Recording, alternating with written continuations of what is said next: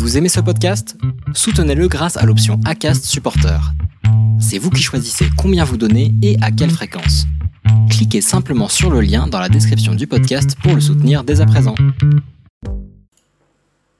Et bonsoir à toutes et à tous, ravi de vous retrouver pour un nouveau numéro du Racing Café, la seule émission Twitch où, si on diffusait ce qui se passait avant, on aurait certainement plus de chaîne Twitch, mais heureusement on ne diffuse que ce qui se passe pendant l'émission. Donc tout va bien. Bien entendu, vous êtes déjà très nombreux dans le chat, merci d'être avec nous. Soyez les bienvenus, mettez-vous à l'aise, comme d'habitude bien sûr. À mes côtés ce soir, bah, vous avez les deux euh, indéboulonnables, évidemment, les deux piliers euh, du Racing Café. Sinon il ne tient pas, c'est tout à fait normal. Et on parle évidemment pas j'ai entre les jambes.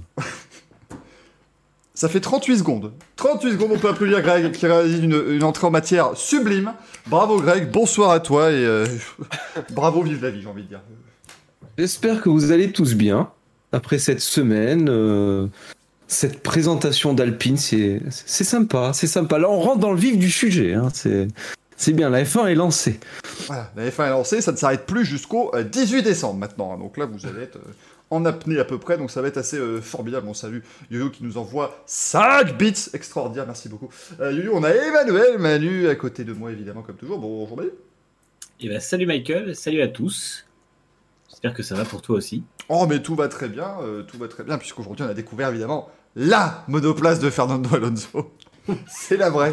Bien entendu, c'est tout à fait la vraie, comme ils l'ont indiqué. Et puis, de retour à la demande populaire, ils n'arrêtaient pas de demander, il est passé où? On l'avait séquestré quelques semaines, voilà, à un moment donné, c'est bien normal, on garde nos meilleurs éléments dans une cave en dessous, et ensuite je les pioche quand il faut, bien évidemment. C'est le grand retour de Jeff Harvick, et vous remarquerez que cette fois-ci, eh bien voilà, on s'est mis dans des coins opposés sur l'image, comme ça, bah, vous ne nous confondez pas, bien sûr, c'est normal. Salut Jeff, j'espère que ça va. Ça va, ça va. J'ai enfin eu un repas depuis euh, plusieurs mois. Donc, euh, euh, ça va mieux. C'était une clémentine, restons, restons calmes, bien sûr, quand même, restons. C'était repas de fête, mais... décor, euh, T'as fait un beau décor derrière lui, Michael. On dirait presque qu'il est vraiment ailleurs que dans ta cave en fait. Exactement, ah, non, non, mais elle est très lumineuse, elle est très bien fichue, Je non, te non. rappelle que Michael est expert en fond vert. Ah oui, c'est vrai. C'est ça, C'est un fond vert. D'ailleurs, ne, ne te penche pas trop en arrière, s'il te plaît, Jeff, sinon tout va tomber, ça va être assez. euh, Oui, Assez affreux.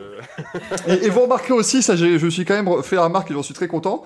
On reste sur le quota du Racing Café, il n'y a pas de problème. hein, on est pour la diversité puisqu'il y a toujours euh, deux barbus à lunettes. Donc ça, au moins, euh, c'est toujours présent et ça fait vraiment super Je plaisir. pensais que tu allais dire autre chose et qu'on allait être banni, mais non, non, non, jamais, jamais. Ami.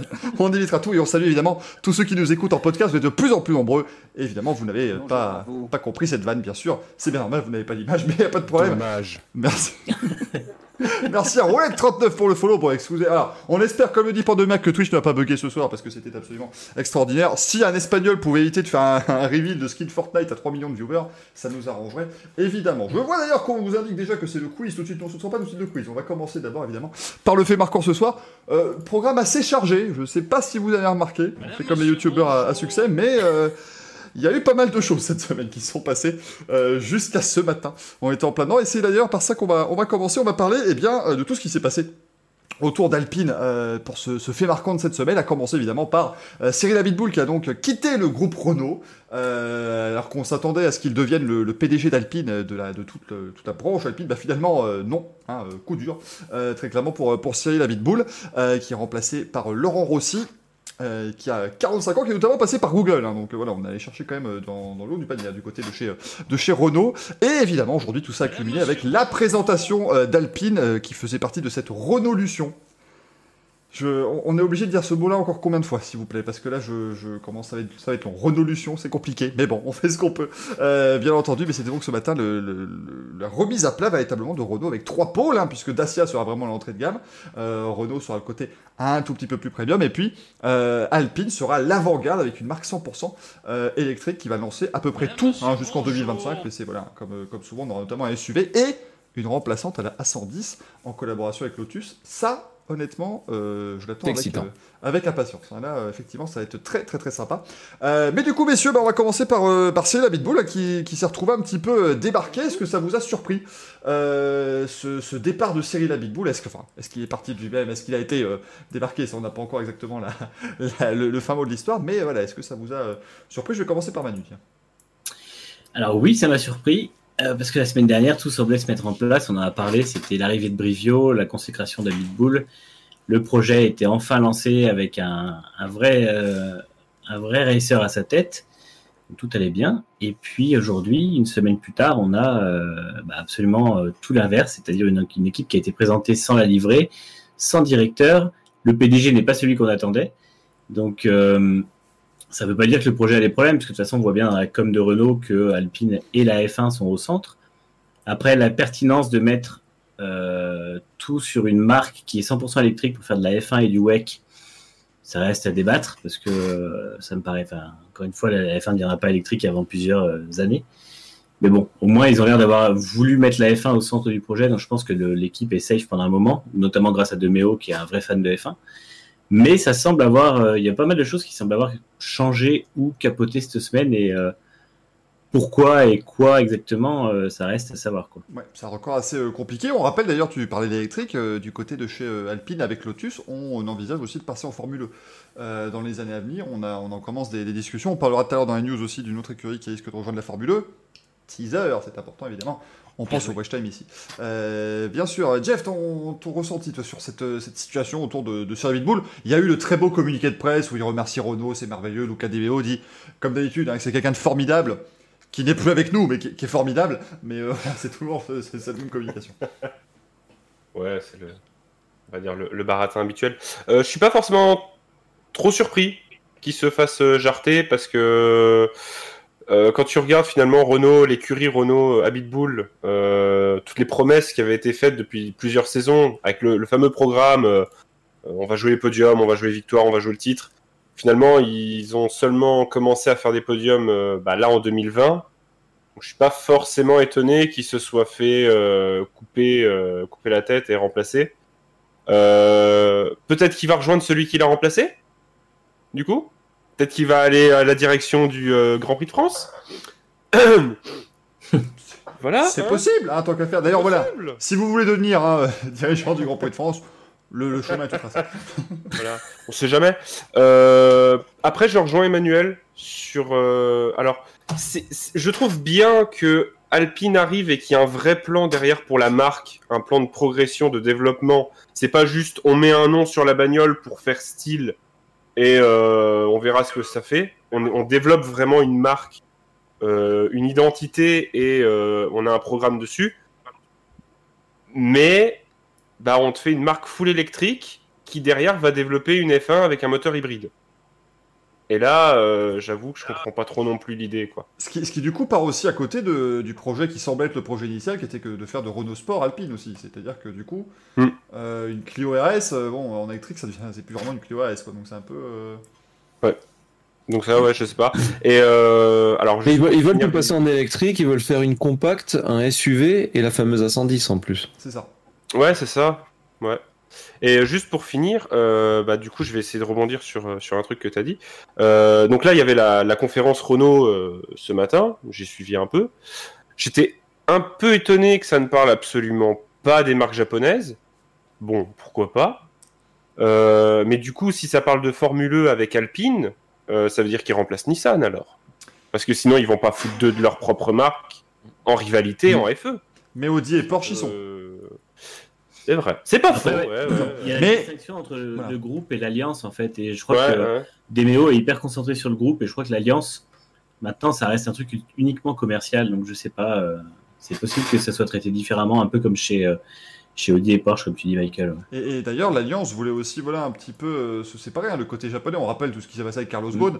Et là, vous commencez à vous dire, vous qui regardez, bon Dieu, s'il parle de Carlos Ghosn, on finit à, à 4h du matin, c'est prévu, euh, bien sûr. Mais voilà, il y avait quand même l'envie de, ne plus vraiment être euh, du côté de Renault. voilà, il y avait quand même un peu d'eau dans le gaz. Peut-être que l'arrivée de Luca Di Meo fait aussi que du coup, ils vont bah, un peu plus se séparer en restant dans l'Alliance, mais peut-être avec moins de synergie et donc peut-être une autorisation peut-être d'avoir justement les deux marques dans dans les mêmes championnats. Ça, ça, pourrait, euh, ça pourrait être une possibilité aussi. Euh, Greg, toi, sur, euh, sur ce départ précipité hein, de, de série la Bull, il est quand même arrivé. Alors, ouais, c'est ça, c'est vraiment précipité. C'est-à-dire que j'ai même eu un son de cloche comme quoi la communication était prête pour dire qu'Habitbull allait prendre la, la, fameuse relève. Donc ça veut dire qu'en interne, tout était imprimé, quoi. J'ai la, même, ouais. la, comment s'appelle la, la Gazette dello Sport, je pense qu'elle a eu le mais qui, devait être le, même, à savoir que bah, il, se voyait déjà en haut de l'affiche, le garçon, ce qui était normal et logique quelque part. Et euh, on dirait que la, la décision elle a été prise la veille au soir. Bon, le, Lucas il a dit bah le Cyril euh, il me fait chier. Voilà, allez, salut. Je sais pas. Et le, le double discours, euh, enfin, c'est pas même, même pas un double discours, c'est Cyril Abitboul quitte Renault. Euh, Mm. Quitte. Le mec, ça fait euh, des années qu'il est sur un piédestal, il est intouchable. Comme tu l'as dit, euh, ça fait des années qu'il nous promet des, des, euh, des comment s'appelle, des perfos et on n'a rien. C'est toujours repoussé de deux ans, les podiums. Cette année, une année satisfaisante. Et là, ben, salut. Alors, je sais pas. Alors, je crois que c'est toi qui l'as écrit d'ailleurs, Manu. Euh, Sauber est en train de voir pour éventuellement changer son, alliance avec Alpha. Parce que comme on a Alpha, qui, euh, qui est du coup dans le groupe euh, FCA, et qui a Stellantis, à savoir c'est FCA Peugeot, enfin PSA, euh, il serait question que du coup ça remette en cause un peu le- l'engagement en F1. Donc est-ce qu'ils vont pas, Sauber, se rapprocher de Renault? Là c'est pour, pour la vanne, mais engager, euh, euh, comment ça s'appelle Dacia? Ça serait bien marrant.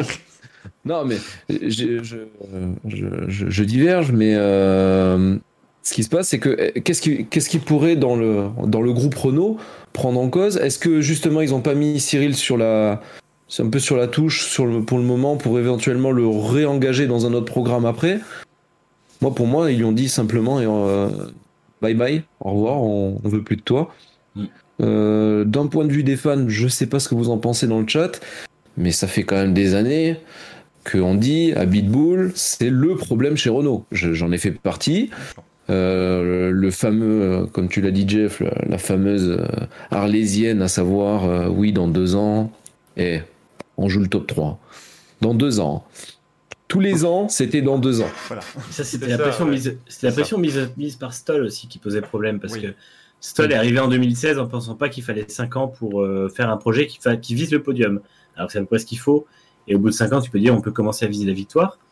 Euh, là, au bout de 5 ans, ils sont sur le podium. Je veux dire, le- le- les progrès qu'a fait Renault sur le châssis et sur le moteur sont vraiment loin d'être mauvais et spécialement euh, Mm. grâce à Abitbull qui a bien géré les deux, euh, les deux barques à la fois quand même. Donc moi, je suis, euh, je pense que Abitbull a posé un plan parce qu'on lui a obligé, alors qu'il venait seulement de revenir en F1, de poser un plan.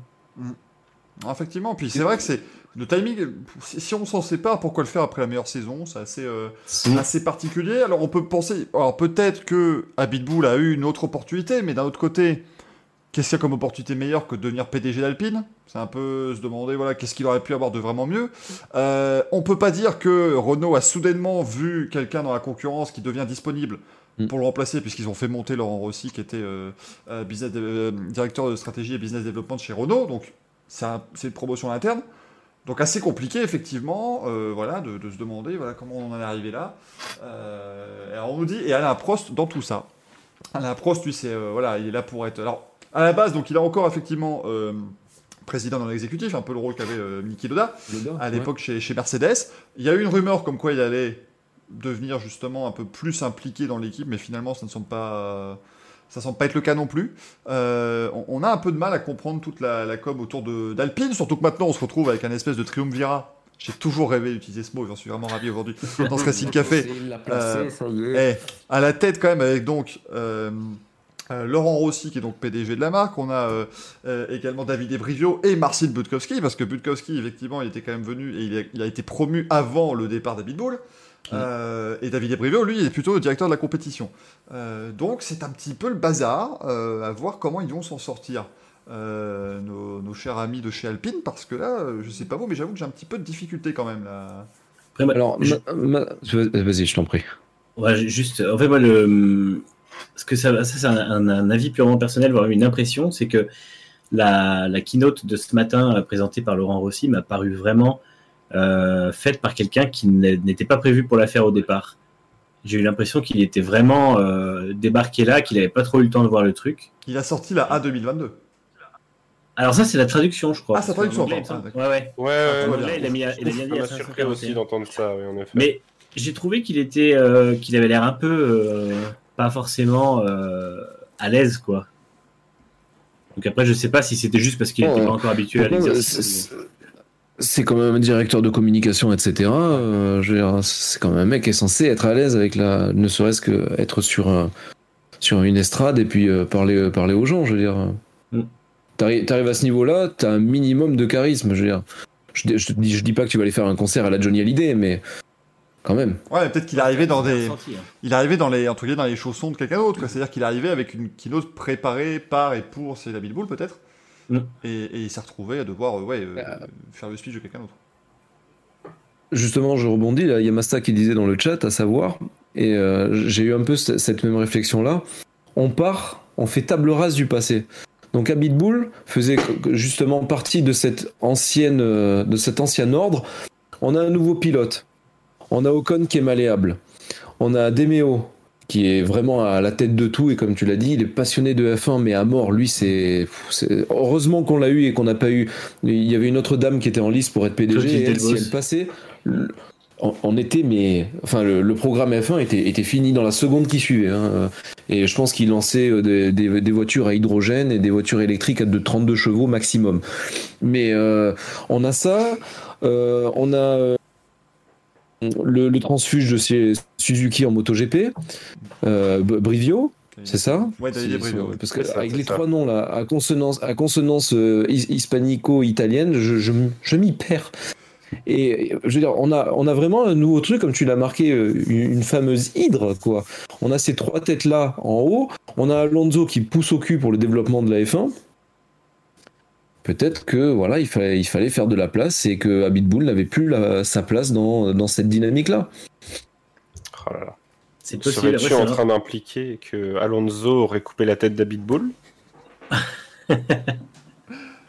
Est-ce que, est-ce que selon toi, Greg, c'est à cause de Fernando Alonso que l'Alpine est noire je pense que c'est un ensemble. Oui, je pense aussi. Est-ce que tu penses que c'est à cause de la faute euh, également de Fernando Alonso que l'Alpine est aujourd'hui noire, puisque ça a fait jaser Euh, J'ai trouvé ça extraordinaire. Moi, j'ai, je vous jure, j'ai- j'ai j'ai pas regardé la keynote, hein, je vous avoue, mais j'ai juste vu la, la voiture arriver. les gars. J'ai j'ai vu la voiture arriver, je me suis dit, bon bah voilà, c'est une peinture euh, pas définitive. Et puis je suis allé sur les réseaux sociaux. Grosse erreur, je sais. Les gens se sont totalement emballés. Et les gens ont dit, mais c'est un scandale, Alpine c'est bleu. Je fais, oui, mais ça va être bleu, calmez-vous. La livrée arrive la semaine prochaine. Mais bon, pour beaucoup, ce sont les mêmes Ce gens. qui est fou parce que euh, qui, l'année dernière disait que la Renault était superbe en noir alors que Renault c'est plutôt jaune. C'est ça. Mais c'est les mêmes aussi qui disaient, mais attends, mais Renault c'est jaune, pourquoi elle est noire? Parce que c'est une livrée d'intersaison. Faut- Calmez-vous, chers amis, il n'y a pas de souci. L'Alpine sera bleu, blanche et rouge. Euh, bon, maintenant que j'ai dit ça, quand elle va être rose, euh, je vais encore passer pour euh, voilà, un génie, comme d'habitude. Mais euh, normalement, elle sera bleu, blanc. Je rappelle que la Formule Alpine, ça aussi c'est un nom, ça va être compliqué. Après 40 ans de Formule Renault, ça va être dur à le dire. Mais la Formule Alpine, c'est un drapeau tricolore sur roue, globalement. Donc, il n'y a pas de raison que voilà, elle ne soit pas, elle soit pas pareille. Le bleu, je crois que ça va bien avec Kimoa. De toute façon, qu'est-ce qui ne va pas bien avec Kimoa, cette marque au goût extraordinaire avec ski, évidemment? Alors j'aime pas du tout le quinoa avec les tomates. Ah non c'est le quinoa. Pas pareil. Non, parce que si tu mets de la tomate sur ta casquette Kimoa, là t'es dans la merde. Par contre, c'est pas, c'est pas bien. C'est pas top. si tu- C'est pas la même chose. On rappelle Kimoa évidemment, c'est euh, la marque de casquette de Fernando Alonso. Euh, Préparez-vous à voir 57 d'ailleurs. casquettes alpines différentes. Comment Greg De vêtements tout court d'ailleurs parce Et que de vêtements, Des, des lunettes de soleil etc. de sa marque de fashion euh, streetwear euh, représente Exactement. euh, pour montrer que Fernando Alonso est cool. Euh, bien entendu. Euh, comme le dit. C'est toi, c'est toi qui le taille, donc. Bah oui, non, mais ça- encore une fois, moi, tant qu'il est sur la piste dans une voiture, j'aime bien. Dès qu'il sort de la voiture, c'est plus compliqué, quoi. Voilà, mais je, reste, veux pas regarder la série. je, je reste extraordinairement fan du monsieur dans la voiture. Ou sur une moto, à la rigueur, comme il avait fait avec Honda euh, il y a quelques années. Euh, merci Roux pour le 1 bit. Ça fait longtemps, évidemment, qu'il ne nous a pas montré son, son bit. Euh, Roux donc ça fait vraiment plaisir. Euh, mais donc, effectivement, cette Alpine, donc, n'a pas été présentée non plus, parce que j'ai aussi des gens qui ont dit, bah, elle ressemble à celle de l'année dernière. C'est normal, c'est la voiture de l'an dernier. Ah non, mais euh, les, ouais, les gens réfléchissent pas vraiment. hein. Voilà, il y, a- il y a quand même des difficultés. Aujourd'hui, c'était. En fait, ce qui m'a étonné, ce qui m'a étonné aujourd'hui, c'est que ça a été vraiment euh, relayé par plein de journalistes aussi, Euh, notamment sur les journalistes anglais qui ont euh, Énormément. Mm. ouais, qui, qui ont tous dit ah là là, mais elle est moche, elle est noire, et euh, des, des gens qui pourtant normalement réfléchissent et postent des trucs plutôt sensés et tout. Donc je sais pas, j'ai pas trop compris pourquoi Alpine a eu. Alors je sais pas si parce que justement la semaine dernière il y avait eu ce rumeur de présentation de la livrée et puis de l'organigramme et tout ça, et qu'au final effectivement personne n'a eu les infos qu'on voulait. C'est peut-être ça qui a créé cette espèce de, de, ou de. C'est vrai que si Desigual était sponsor d'un ce serait compliqué. Il n'y aura pas de rose pour Aston, hein, Caius Titus nous le demande. Mais Il n'y aura pas de rose Non. sur l'Aston puisque BWT n'est que partenaire euh, secondaire maintenant, ça n'est plus le La partenaire titre. C'est cognizant. Voilà, j'ai vraiment, je vois le truc, moi j'ai l'impression que c'est une marque de dentifrice depuis le début, pas du tout. Ouais, ouais, c'est- Euh, Colgate. Voilà, c'est Colgate sur en F1, mais par cognizante, quoi. C'est vraiment euh, terrible. Euh, mais, euh, mais voilà, cette voiture donc là, qui s'appellera la 521.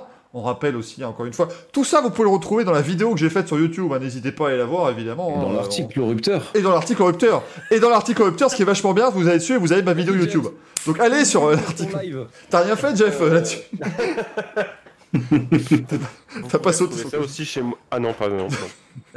On me dit que demain soir sur euh, la chaîne de Jeff Harvey, vous pourrez trouver un live complet consacré à l'Alpine A521. Euh, mais elle s'appelle A521. C'est un. Est-ce que, est-ce que vous l'aimez, vous? Bah, Ah, pour l'instant, ça- Cette livrée temporaire. bah, en fait, ça va, mais je me dis comme elle va être temporaire, euh, je m'inquiète pas trop, quoi. Tu veux pas trop t'attacher, quoi. Non, mais moi, je C'est suis. ça.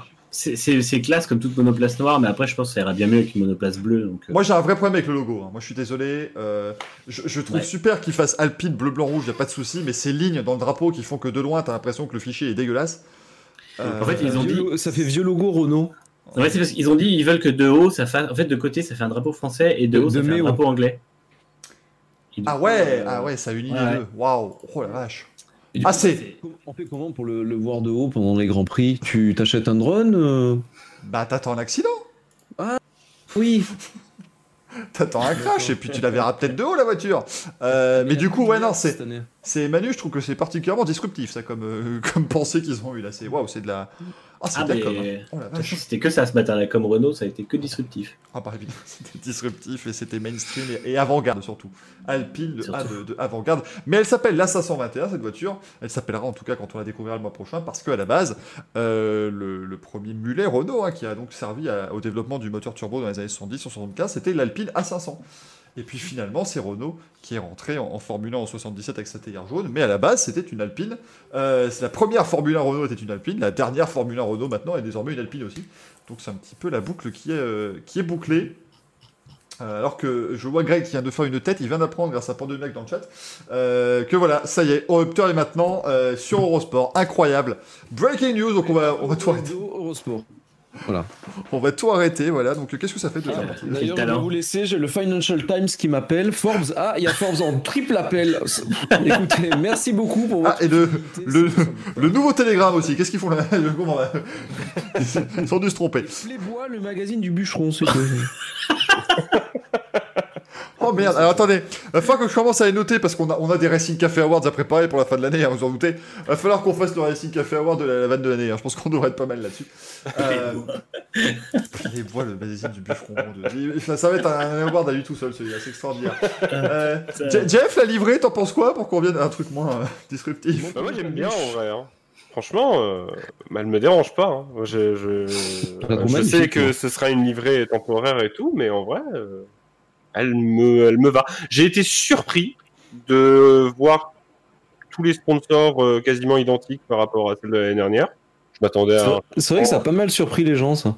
Et euh, bah, ouais, parce que finalement, t'enlèves, t'enlèves le bout où il y a le logo Alpine. Tu te dis, bah, Mm. c'est la Renault de présentation Mais de, ça fait, ça fait pin. de 2020. C'est la Renault numé- toute noire qu'il y avait aux essais hivernaux de 2020. Hmm C'est la même, ouais. Et, étonnant de voir DP World d'ailleurs, parce que comme ils sont plus sponsor titre, on se demandait s'ils n'avaient pas quitté le navire. Euh, bah, finalement, ils sont encore là. Euh, TP World. Greg ne dit rien, ch- chut, Non, ne dis rien, oui. chut Il, est- il n'est que Je 20h55. suis passé à la TP, moi, donc ça va. Bordel de j'en peux plus. On me dit, tu vas voir qu'en fait, la déco sera exactement la même que l'an passé, avec du bleu, blanc, rouge à la place du jaune. Oula, oula, oula, ça va être... euh, ouf. Oula. Ah, s'ils font ça, ça va être disruptif. Hein. Euh, voilà, et le breton, t'as trouvé. C'est juste que je, je trouve ça dommage de présenter une livrée qui va a priori Monsieur, même pas être utilisée dans les, dans les essais hivernaux, parce qu'ils ont dit que le mois prochain on aurait la vraie livrée. Du coup, j'imagine qu'on aura les couleurs à, à Bahreïn, donc euh, je crois. Bah, tu sais, en- Red Bull, ils nous font bien la même chose chaque année où ils nous montrent une livrée à deux balles pour la présentation internet Ouais. et puis ils la font même pas rouler aux essais hivernaux. hein. eux en 2014, ils ont dit ouais, on aura une livrée révolutionnaire, et la seule chose qu'ils ont fait, ils ont incliné le logo sur la partie avant. Donc euh, Euh, attendez, enfin, depuis, euh, on, on parle de ça, c'est quand même Renault qui a fait pareil l'an dernier. Enfin, euh, Renault, ils l'ont bonjour. quand même sorti en noir parce qu'ils ont dit, vous allez voir, on va faire des Evo sur la livrée. Elle est identique à la 2019. Il n'y a rien qui a changé. Je rappelle que les gens en plus voulaient que la voiture reste noire toute la saison, hein, Ah oui alors que Renault c'est jaune. Ah oui, non, mais ils en ont rien à faire de ça. Ouh là là, fou, malheureux. Voilà. Non mais Zou pour le Zou, foutage de gueule. Non, non, c'était non, c'était assez, euh, assez incroyable, effectivement. Donc là, au moins, l'avantage, c'est que c'est une livrée d'intérim et on attend vraiment un changement. Si Mhm. elle est noire et jaune, quand même, je tomberai sur mes fesses. Hein, vraiment. Là, je, là, je veux dire, qu'est-ce que c'est que ce truc? Comment Ils ont fait chier à faire Alpine? Ça va être Elle va être noire et jaune et avec le bleu, blanc, rouge Alpine derrière. Vraiment un patchwork. euh, Vous m'en direz des nouvelles. hein. Vraiment, vous allez trouver ça. Trouver ça merveilleux. Mais en tout cas, voilà, on verra ce que ça va donner effectivement Alpine cette année. On a vraiment envie, je pense, que ça fonctionne euh, parce que c'est un nom quand même assez, euh, assez culte et iconique du sport auto français. Euh, À Mm. voir aussi ce que ça donnera évidemment aux 24 heures du Mans. On en parlera tout à l'heure d'ailleurs des, des 24 heures du Mans avec Toyota qui nous a présenté sa, sa voiture. Euh, mais effectivement, on va, on va voir ce que, ce que ça va donner. Euh, cette affaire Alpine en Formule 1 avec Fernando Alonso évidemment et Esteban Ocon. Mon Dieu, mon Dieu, mon Dieu, qu'est-ce que ça va être cette affaire euh, On dit Alpine en WEC alors qu'il y a un accord entre trois marques françaises. Ah non, mais le WEC c'est devenu un bazar, vous allez voir tout à l'heure, c'est devenu extraordinaire. hein.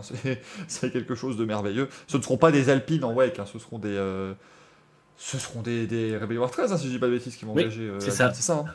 Ils récupèrent les Rébellions comme Rébellion est parti. Euh, tout comme les Alpines étaient simplement des euh, LMP2 de chez euh, ces dernières années, bien entendu. Euh, voilà pour ce fait marquant euh, de la semaine. Et puis maintenant, eh bien, le débat. Et alors, vous savez, le débat, c'est notre petite partie où on se permet, pendant cette intersaison, euh, de revenir un petit peu sur des, choses euh, bah, qui euh, nous intéressaient dans, l'histoire du, sport auto. Euh, et aussi bah, des, choses un petit peu, des débats de, fond sur des, idées, des conceptions du sport auto. Et nous avons posé une question cette semaine en sondage sur Twitter. Euh, et c'est le thème de notre débat de, ce soir. Bonsoir à tous ceux qui viennent nous rejoindre. On est plus de 70, merci beaucoup. Euh, Vaut-il mieux alors rouler sur un circuit à l'ancienne, façon Spa, Monza, euh, tous, ces, tous ces genres de choses, mais où les courses sont pas top. Ou alors euh, rouler sur un circuit terne façon Abu Dhabi et moderne, mais où par contre les courses sont vachement animées. Et alors, connaissant un petit peu euh, la, communauté F1 euh, Twitter francophone, je me suis dit, bon, bah évidemment, voilà, je m'attends à un résultat implacable, et effectivement, le résultat était implacable, et absolument pas dans le sens où je m'y attendais, puisque 84% d'entre vous ont déclaré préférer des courses animées sur des circuits modernes euh, complètement chiants et qu'on qu'on n'aime pas, euh, qu'on n'aime pas voir. Et évidemment, voilà, merci Jojo et Sigodio, ça me fait plaisir dans le chat, voilà, la première euh, réaction que j'attendais. Ça existe des circuits modernes avec des courses animées? Voilà. Ça existe Il faut dire que ça existe. Azerbaïdjan. Azerbaïdjan, Singapour. Bahreïn, euh, voilà, hein, il y, a- il y a des circuits effectivement récents animés et des circuits plus anciens qui sont, euh, qui sont moins intéressants. Mais du coup, messieurs, bah, je voulais un petit peu avoir votre avis là-dessus. Je vais commencer par toi, Jeff. Est-ce que voilà, est-ce que euh, Ah non.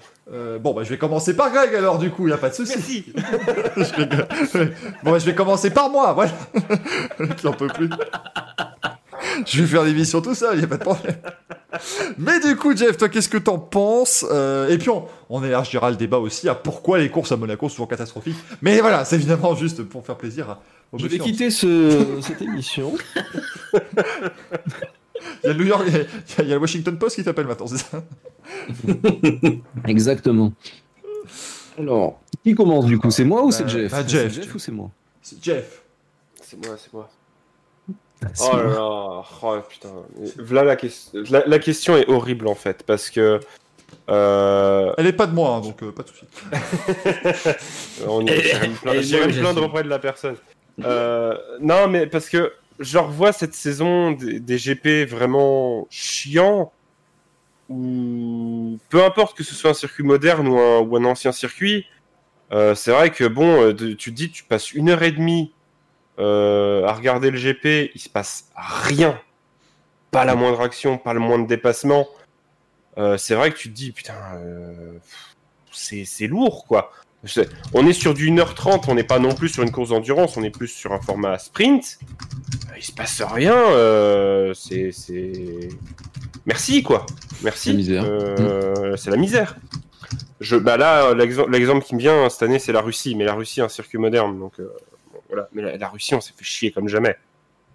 Ah oui, là, bien sûr. Bah, ça- Mais en fait, le, le- le problème, c'est que pour moi, la question, je suis obligé de la détourner parce que le problème vient des voitures. Mhm.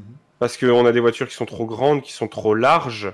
Le problème vient de Tilt. Et, et en fait, le truc, c'est que les, les circuits anciens sont pas forcément les circuits les plus adaptés aux voitures de maintenant. Et ce qui peut entraîner des courses assez chiantes, comme on a vu par exemple au Mugello. Ou au Mugello, mis à part quand il y a des accidents, bah, le reste de la course a été plutôt calme les voitures se suivaient. Il n'y avait pas forcément non plus énormément d'action. Mais parce que les voitures sont pas forcément adaptées à ce circuit-là. Si on avait des voitures plus agiles, comme en fait si on a la, réglementation de 2022, euh, retentons d'aller sur des circuits comme Portimao, comme Mugello, comme Imola, voyons ce que ça donne, et là on pourra effectivement dire euh, comment ça se passe. Je préfère quand même les circuits anciens aux circuits modernes parce que c'est des circuits qui sont visuellement bien plus intéressants. Des circuits comme Monza, des circuits comme, enfin, je vais plus dire Spa, Zandvoort, comme ça, des circuits qui ont du dénivelé vraiment. C'est des circuits qui sont mm. visuellement plus agréables à regarder que euh, les parkings d'Abu Dhabi, de Sochi, euh, voire même que le Paul Ricard. Le Paul Ricard, visuellement, c'est pas agréable à regarder. Ah ouais, mais imaginez, imaginez, imaginez l'Alpine. Imaginez l'Alpine au Paul Ricard, ça va être beau. mais voilà, j'y suis allé, j'ai regardé à la télé, et c'est vrai que bah, euh, c'est pas forcément les plus intéressants à regarder, quoi. Mm. Tu vois? Alors après, t'as le cas inverse. T'avais des circuits qui étaient fantastiques, enfin qui étaient très intéressants dans le tracé et qui malgré tout faisaient des courses chiantes. Euh, c'était Boud en Inde. Boud, le tracé est incroyable, mais on s'est fait chier comme jamais dessus, quoi. Mm. Donc euh, c'est un peu compliqué. Je préfère les circuits anciens. Mais je préfère avoir de l'animation dessus quand même, quoi. Bah voilà. Parce que aussi la question qu'on peut élargir, c'est aussi est-ce que finalement, voilà, euh, est-ce que vous trouvez, comme c'est parfois le cas, je le vois parfois dans les, dans les commentaires de réseaux sociaux, que qu'une course pas top, mais sur un Suzuka, un Spa, euh, ce genre de circuit, c'est entre guillemets pardonnable. Est-ce que vous arrivez quand même à prendre du plaisir à ce que vous dites, voilà, parce qu'on les voit rouler sur ces enchaînements-là Ou est-ce que vous êtes plutôt de mon avis qui est de dire que à partir du moment où tu arrives, que tu es le dimanche 15h10 euh, ou 14h à partir de cette année, enfin, tu connais le circuit, tu as, as, eu tous les essais libres, tous tes qualifs pour dire waouh, c'est magnifique, ils montent le radillon, c'est super. Mais arrivé au Grand Prix, c'est peut-être plus qu'on regarde totalement. Je sais pas ce que, vous en pensez. Alors, moi, pour ma part, si je dois prendre un exemple de vieux circuit où je me fais chier la. c'est Monza. Ah oui. Ah bah il, est, beau, il est beau, il est tout ce que tu veux. Tu, as des arbres, c'est euh, contrairement au nouveau circuit. Les nouveaux circuits, en fait, ce qui se passe, c'est c'est un peu le, souci, c'est-à-dire qu'on tape sur Tilk, mais Tilk, on, lui donne un, un, carnet de commandes et on lui dit voilà, alors faut que les F1 elles aillent dessus, faut que la moto elle aille dessus, faut que les mecs blindés ils aillent dessus, faut que les mecs un peu moins blindés ils aillent dessus aussi, il faut qu'il y ait ça pour la sécurité, faut que... au final, t'as un truc comme ça, bon ben écoute, on va prendre un parking, on va prendre un générateur aléatoire, hop c'est bon, ça y est, je l'ai ton circuit. Et puis en plus de ça, généralement, sont dans des régions où il n'y a pas de dénivelé, c'est hyper plat. C'est moi pour moi un circuit qui a pas de dénivelé est un circuit inintéressant. Euh, je veux dire, j'adore l'Autriche, Monaco, tout le monde peut en penser ce qu'il veut. Euh, certes, c'est étroit, mais ça a toujours été étroit. Les gens ne prennent pas de risques. Pourquoi? Parce que c'est Monaco. Si tu, si tu fais un écart, tu finis dans le rail. Si tu fais un écart dans un autre circuit, tu finis pas dans le rail, tu finis un peu dans un dégagement ou quoi. Même on l'a vu sur les, anciens circuits, euh, je veux dire, c'était euh, le, le Mugello, où ils sont un peu sortis, bah, ils ont vu direct que c'était bac à sable et tu repars pas. Donc ils ont un peu moins tenté la chose. Donc le, le, côté circuit moderne, course animée et circuit à l'ancienne, course moyenne, c'est un peu pile ou face. J'adore l'Azerbaïdjan, mais pour autant, c'est pas tout le temps génial. Et quand c'est pas génial, c'est pas génial du tout. Du tout. Du tout. Euh, ah, enfin, même si, même si j'ai vu une vidéo YouTube qui est extraordinaire où ils présentaient un petit peu justement le circuit d'Azerbaïdjan après la course 2016. Ils avaient dit comment ils avaient fait tout ça. Et mm. euh, bon, c'était fait par, pour un site internet euh, azéri. Hein, et en gros, ils avaient dit, et voilà, et c'est grâce à toutes ces innovations que Bakou a pu accueillir la meilleure course de 2016, qui était quand même le Grand Prix le plus chiant de la saison, hein, on, le rappelle. Hein, mais c'était là où dire que c'était extraordinaire. C'était vraiment, 2016, c'était une purge pas possible les, derniers Grands Prix de Bakou sont intéressants parce que c'est un petit peu la foire. C'est un petit peu comme si, euh, comme si IndyCar venait euh, pour faire une course et que c'était voilà, c'était n'importe quoi. Mais après, effectivement, c'est assez, euh, c'est assez compliqué dans, ce, dans ce genre-là. Et puis, Greg, tu dis aussi, il y a parfois aussi d'autres cahiers des charges parce que Sochi, tout le monde lui, crache dessus. le cahier des charges qui a quand même été donné à Herman Tilke, c'est bonjour Herman, allez, tu fais passer le circuit entre tous les bâtiments olympiques. Voilà, allez, tu te débrouilles. Hein. Et tu es obligé de tous les faire. Et tu fais un grand virage autour de la fontaine euh, Flamme Olympique. Le grand, grand, grand. Vraiment. Donc euh, il peut pas non plus faire grand chose, hein, euh, surtout avec un, un, truc plat comme ça. Euh, Manu, toi, qu'est-ce que t'en penses toi, de tout ça? Juste une dernière petite parenthèse, Monza, euh, vous pouvez prendre l'exemple de cette année et de, de la course de l'année dernière avec Hamilton et, euh, et comment Et ça s'appelle? Et, et- et Leclerc. Mais c'est les deux seules années où personnellement je me suis pas je me suis pas embêté. Les autres années c'est c'est plus une procession qu'autre chose. Même à la limite les qualifs étaient encore plus excitantes parce que les mecs ils attendent qui c'est qui va ne pas passer la ligne. Ça c'est génial. J'avais un suspense au moins. J'avais un suspense. ah ouais il y a quelque chose. Manu je te passe la main. Merci. Non, mais après, c'est. euh, Moi, j'ai posé la question parce qu'en fait, c'est vrai que euh, j'ai l'impression qu'au fur et à mesure des époques, les anciens circuits hyper bien deviennent les mauvais circuits et inversement. Et du coup, on peut dire que c'est le problème, c'est les voitures, mais au final, à l'époque, au début des années 2000, quand les voitures faisaient un, un mètre et demi de moins en longueur et pesaient 150 kg de moins, avaient moins d'appui, et ben en fait, il y avait des circuits qui étaient quand même pas bons. C'était pas les mêmes, mais il y avait toujours, il y a toujours des circuits qui sont pas adaptés à la F1. Euh, à l'époque, c'était par exemple la Hongrie, qu'aujourd'hui personne ne remet en cause, mais euh, c'était une purge tous les étés. Donc, euh, et en fait, c'est bien là. Bah ouais, la Hongrie depuis. C'est euh, plus, c'est plus la Belgique qui a pris ce penchant, j'ai envie de dire. Alors que j'adore Ouais. Spa. hein. Mais oui. Mais, Ouais, euh. Alors que Spa, début des années 2000, c'était toujours... il y a toujours quelque chose. voilà. Ouais, ouais, c'est des courses de fou, ouais. Alors c'est c'est vrai que les, les voitures actuelles, avec l'appui qu'elles ont euh, et les vitesses en virage, font que les pilotes freinent très tard. Du coup, c'est euh, ça limite aussi les capacités de dépasser. Mais euh, je j'ai l'impression qu'au final, euh, les, les circuits modernes ont quand même vraiment la possibilité. Enfin, on voit notamment, euh, je pense à Austin, même si Austin c'est un peu une espèce de créature bizarre avec plein de, de morceaux de, de circuits euh, d'ailleurs, mais ça reste un super circuit parce qu'il est vallonné. Pourtant, la piste est large, pourtant, il y a des dégagements en béton. Euh, et il y a toujours des courses qui sont vraiment. Enfin, j'ai rarement vu une course vraiment chiante à Austin. Donc, euh, Il y a toujours un Au truc. final, ouais, il y a toujours un truc. Et c'est vrai que c'est c'est pour ça, après, le débat, évidemment, c'est pas. On n'oblige pas à choisir entre une mauvaise course sur un nouveau circuit ou. Enfin, sur un ancien circuit ou inversement. Mais c'est juste dire, ouais, effectivement, euh, qu'est-ce qui, au final, pourrait euh, contenter tout le monde? tellement la, la femme en début d'année. Bon alors les gars, cette année, vous voulez quoi? Des vieux circuits mais des courses de merde Ou des, des circuits modernes Mais alors ça va être génial, hein. mais, les, mais les pistes elles sont nulles Et là, ils choisissent, un- Sondage Twitter, allez. ils choisissent le premier truc et là, ils annoncent eh ben, on retourne à Nordschleife, on fait le spa de 14 km. vous avez adoré.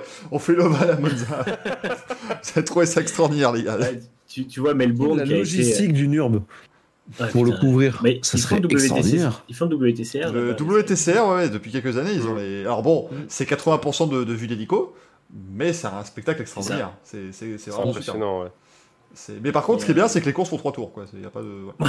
C'est ça, littéralement. C'est rapide, quoi. Non, après, c'est vrai que c'est, euh, par exemple, on voit que Portimao euh, a fait une belle course cette année, alors qu'il y a pourtant pas mal de, de dégagements aussi euh, en, en bitume. Et euh, genre la Chine, tu vois, je trouve qu'il y avait des, des premières éditions, il y avait quand même des grands prix sympas, alors que depuis la- euh, depuis l'ère des nouvelles voitures, c'est une catastrophe. Donc euh, après, j'ai noté dans mes notes cas spéciaux, Sochi et Gasparina, en marquant c'est de la merde, mais je pense que vraiment, eux, c'est le circuit est pas beau.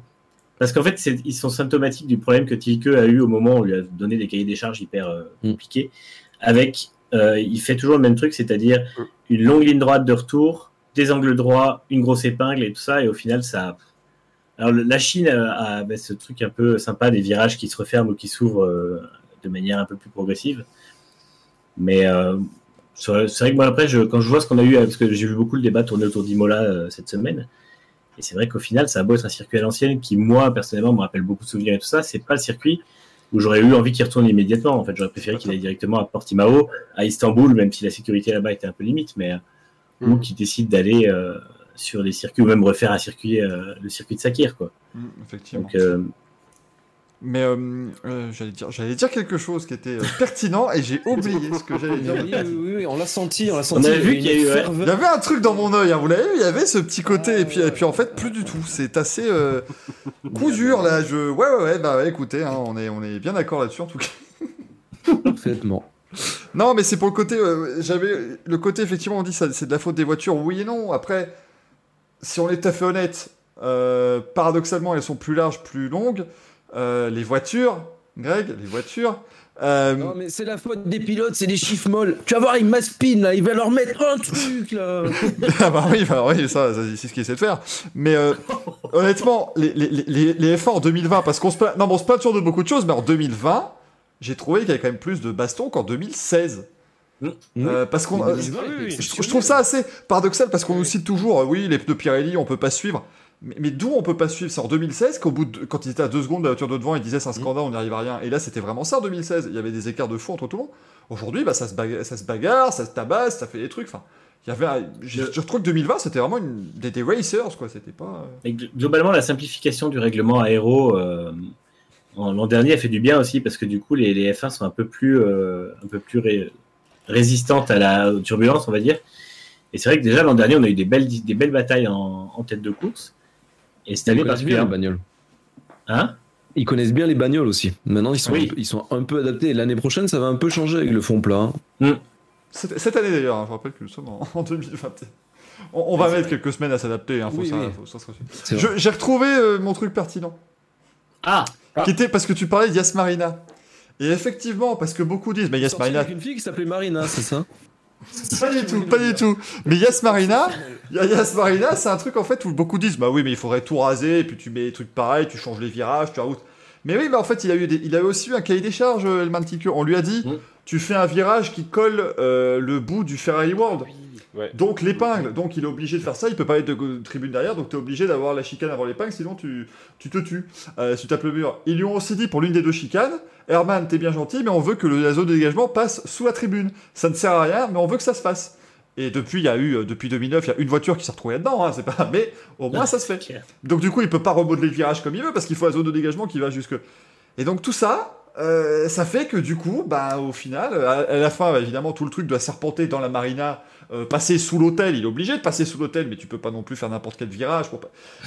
Et ça fait qu'au final, il s'est retrouvé avec ça. Il a dit bah voilà, tenez, euh, moi j'ai rien pu faire de mieux. Je peux pas Euh, faire mieux. Parce qu'on on critique facilement Herman Tilke, mais c'est quand même un mec qui a du talent. Enfin, à un moment donné, je Mm, pense que s'il Et- fait tous les circuits du monde, c'est qu'il a du talent.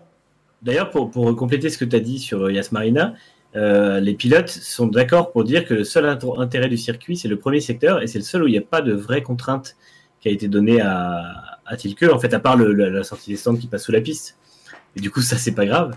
Ça impacte pas la piste. Mais, euh, et au final, c'est le seul endroit du circuit qui est vraiment sympa avec du dénivelé, un grand virage et un gros freinage derrière et tout ça. Donc, euh, je pense effectivement que la plupart des, euh, circuits, il est un petit peu trop contraint.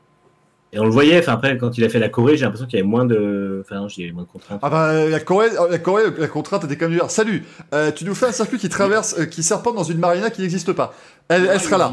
T'en fais pas. Il y aura une ville, ce sera, ce sera Monaco, ce sera super. Mais par exemple, je vois Matt dans le chat qui nous dit voilà, justement, sinon la chicane de l'épingle, tu peux la jarter et mettre un gros freinage. Non Puisque du coup, si tu enlèves la chicane, tu freines beaucoup plus tard, mais si tu freines trop tard, tu, tu perds tes freins à cet endroit-là, il y a un mur derrière, il n'y a pas de dégagement suffisant, et tu ne peux pas. La, la Ouais. chicane est obligatoire, en fait, on ne peut pas l'enlever. Euh, c'est pour ça qu'à Abu Dhabi, ça va être très compliqué de le changer. Hein. Tu peux, euh, Mm. Les derniers virages, peut-être, les, les 2,90 nuls qu'il a refait à Sochi, peut-être que ceux-là, tu peux les, les modifier un petit peu. Tu peux inventer des petites choses. Mais à part ça, effectivement, euh, ça va être. euh, ça va être compliqué hein, pour tout ça, mais donc on, on verra bien sûr hein, euh, ce, que, ce que ça donne. Mais je trouve que c'était assez intéressant parce que parce qu'effectivement, voilà, on allait sur la partie que j'aimais bien, c'est-à-dire que il y a des circuits qui étaient très très mauvais puis qui sont devenus super. Euh, la Hongrie, c'est quand même l'un des meilleurs grands prix chaque année en fait finalement. Euh, c'est assez temps. Bahreïn est extraordinaire depuis 2014. Euh, Mm. donc, Et Si je puis me permettre, euh, le circuit, le, le Castellet, là je suis en train de vérifier, je savais pas du tout qu'il avait dessiné, mais euh, le, dessin du tracé a été confié à des pilotes de renom, Henri Pescarolo, Jean-Pierre Beltoise, entre autres. Bien sûr. mais en quelle année? En- Pour le HTTT ou pour le Enfin oui, de toute façon, c'est quasiment le. Bah, pour le, pour C'est le le même début, tracé, de toute façon, c'est Ouais. le même tracé Oui, c'est vrai, oui. légèrement modifié. Et justement, là, est-ce qu'il a été prévu par des pilotes de cette époque-là, pour des voitures de cette époque-là, et que maintenant, justement, il montre ses limites? Parce que c'est un très beau circuit, euh, dans le sens visuellement, il est magnifique, il est au milieu de la garrigue, c'est génial, etc. Mais il faut reconnaître que les courses de F1 euh, modernes, ils sont en train de se creuser la tête pour trouver une solution, parce que c'était c'était une purge. Euh, sans vouloir faire de, de bashing ou quoi, moi je, trouve que c'est génial qu'on un- on ait une course euh, en, en France. Je veux Oui. dire, euh, c'est, on l'a attendu pendant des années. Donc, euh, faut donner les, les moyens à, à l'équipe française de, de faire le nécessaire. Mais ils vont trouver quoi comme subterfuge?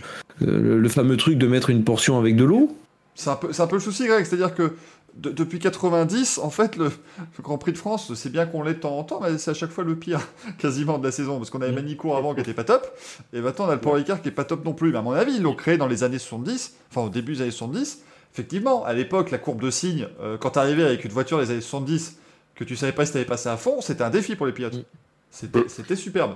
Aujourd'hui, Mani- Manicourt, euh, Manicourt, a le- a le- Manicourt a le profil d'un circuit qu'on aurait rajouté cette année au calendrier, qui aurait été dans les meilleurs d'ailleurs. Puisque piste étroite, puisque gravier, etc. Et au final, ça aurait pu pro- Elle est faire une belle course. Mugello, ouais. Et euh, après, je rebondis sur un truc qu'a dit Masta euh, dans le chat, qui a, qui a largement raison, c'est que euh, on dit à Abu Dhabi, on peut pas mettre une épingle au bout parce qu'il n'y a pas assez de distance. Mais c'est vrai que quand tu vois ce qu'on fait à Bakou, où les pilotes se prennent deux virages à, à fond euh, entre les murs euh, avant la ligne droite de 2 km et que euh, ils font une descente euh, avec trois deux virages à fond pour un gros freinage avec un pauvre échappatoire qui est sur une partie euh, de la piste. C'est vrai qu'honnêtement, il y a une certaine hypocrisie aussi de la FIA de ce côté-là, à dire oui, sur tel circuit on veut pas de, veut des distances et puis sur l'autre on n'en met pas. Alors je comprends que c'est bien de dire il faut de la sécurité, mais c'est vrai qu'à Bakou, là où il y a du spectacle, ça les dérange pas trop qu'il n'y ait pas la sécurité qui demande, parce qu'à Bakou, le jour où il y aura un carton dans, les, euh, Mm. dans le dernier virage avant la ligne droite, qui est considéré plus ou moins comme une, une partie de ligne droite, ça fera, ça fera très mal, je veux dire, c'est évident. Après, euh, euh, pour, pour, le- pour cette partie de la ligne droite, entre nous, c'est un ovale en fait. C'est-à-dire qu'ils ont mis des safer walls. Enfin voilà, tu, Oui, tu peux pas, à mon avis, tu peux peut-être sortir large, taper, voilà, c'est pas, y a pas trop de risque. Par contre- d'être les commissaires. Par contre, le virage où Gasly euh, a failli embrocher Mm. Brandon Hartley en, en 2018, là, si- si- s'il l'avait touché ce jour-là, je sais pas où il finissait, hein, Pierre Gasly, effectivement, Ouais, parce que le l'espace clairement. est incroyablement mal, mal foutu. Ils peuvent, entre guillemets, pas faire autrement. D'accord, après, est-ce qu'il fallait vraiment les faire passer dans la vieille ville? Bah, d'après l'Azerbaïdjan, oui Et d'après les, les billets de l'Azerbaïdjan, oui Donc bon, bah, du coup, ils ont dépassé la vieille ville. Ils ont dit, à- ils ont dit à Arman Tilke, bonjour Arman, allez, euh, tu les fais passer dans la vieille ville, tu te démerdes. Ah oui, puis il faut que tu les fasses passer à cause de la tour aussi, là. Euh, mais attention, On verra les pavés. voilà, tu recouvrirais pas. Mais attention, parce que si quelqu'un tape la tour, en fait, elle a, elle a 600 ans. Donc euh, c'est pas bien. Faut éviter qu'elle la tape. Enfin, c'est. Ah, c'est des trucs. euh, C'est des trucs, voilà, c'est des, des considérations qui sont complètement dingues. Euh, effectivement. Euh, voilà, on nous dit aussi la chicane à Abu Dhabi, il y a une tribune, pas en vachement que tu évoques, euh, Manu. Effectivement, voilà, oui. euh, après, tu nous Mm. dis, euh, Damien de roue libre, que faire si l'auto s'envole? Après, si elle s'envole euh, dans le- dans l'enchaînement qu'évoque Manu, c'est grave aussi. hein, parce que, imagine, il s'envole, il traverse le grillage, il finit de l'autre côté, qui, qui est aussi la piste. Mais, mais à un autre endroit de la piste. Oui, parce qu'ils ont aussi dit ça à Arman Tilke. Tu ferais un endroit où sur la même route, tu auras deux pistes. Dans- dans- L'une dans un sens et l'une dans l'autre. Enfin, c'est voilà, C'est clair. Bakou, c'est un délire. hein. Euh, Les mecs qui ont eu Ouais. cette idée-là. euh. Et Je rebondis sur ce que dit Mila, à savoir qu'on a aussi les. On devrait demander l'avis aux pilotes, mais je pense qu'il y a des circuits où ils prennent leur pied à conduire, mais qui sont vraiment pas euh, visuellement agréables pour le spectateur. Je Ou- pense que le Paul Ricard, ils doivent prendre leur panard à, à le- à conduire dessus, mais nous, à regarder, euh, pas génial, quoi. Ouais, ouais. Je, je crois qu'ils ont aussi dit, euh, c'était à Imola, je sais plus où j'ai lu ça, qu'il y a des circuits où ils se font plaisir en qualif parce que le tour est à fond et que c'est un, un tour super technique et tout ça, et que le dimanche, au moment de faire le même circuit avec l'économie, euh, les perturbations et tout ça, ils se font chier. Donc, Bah, euh, Monaco, hein.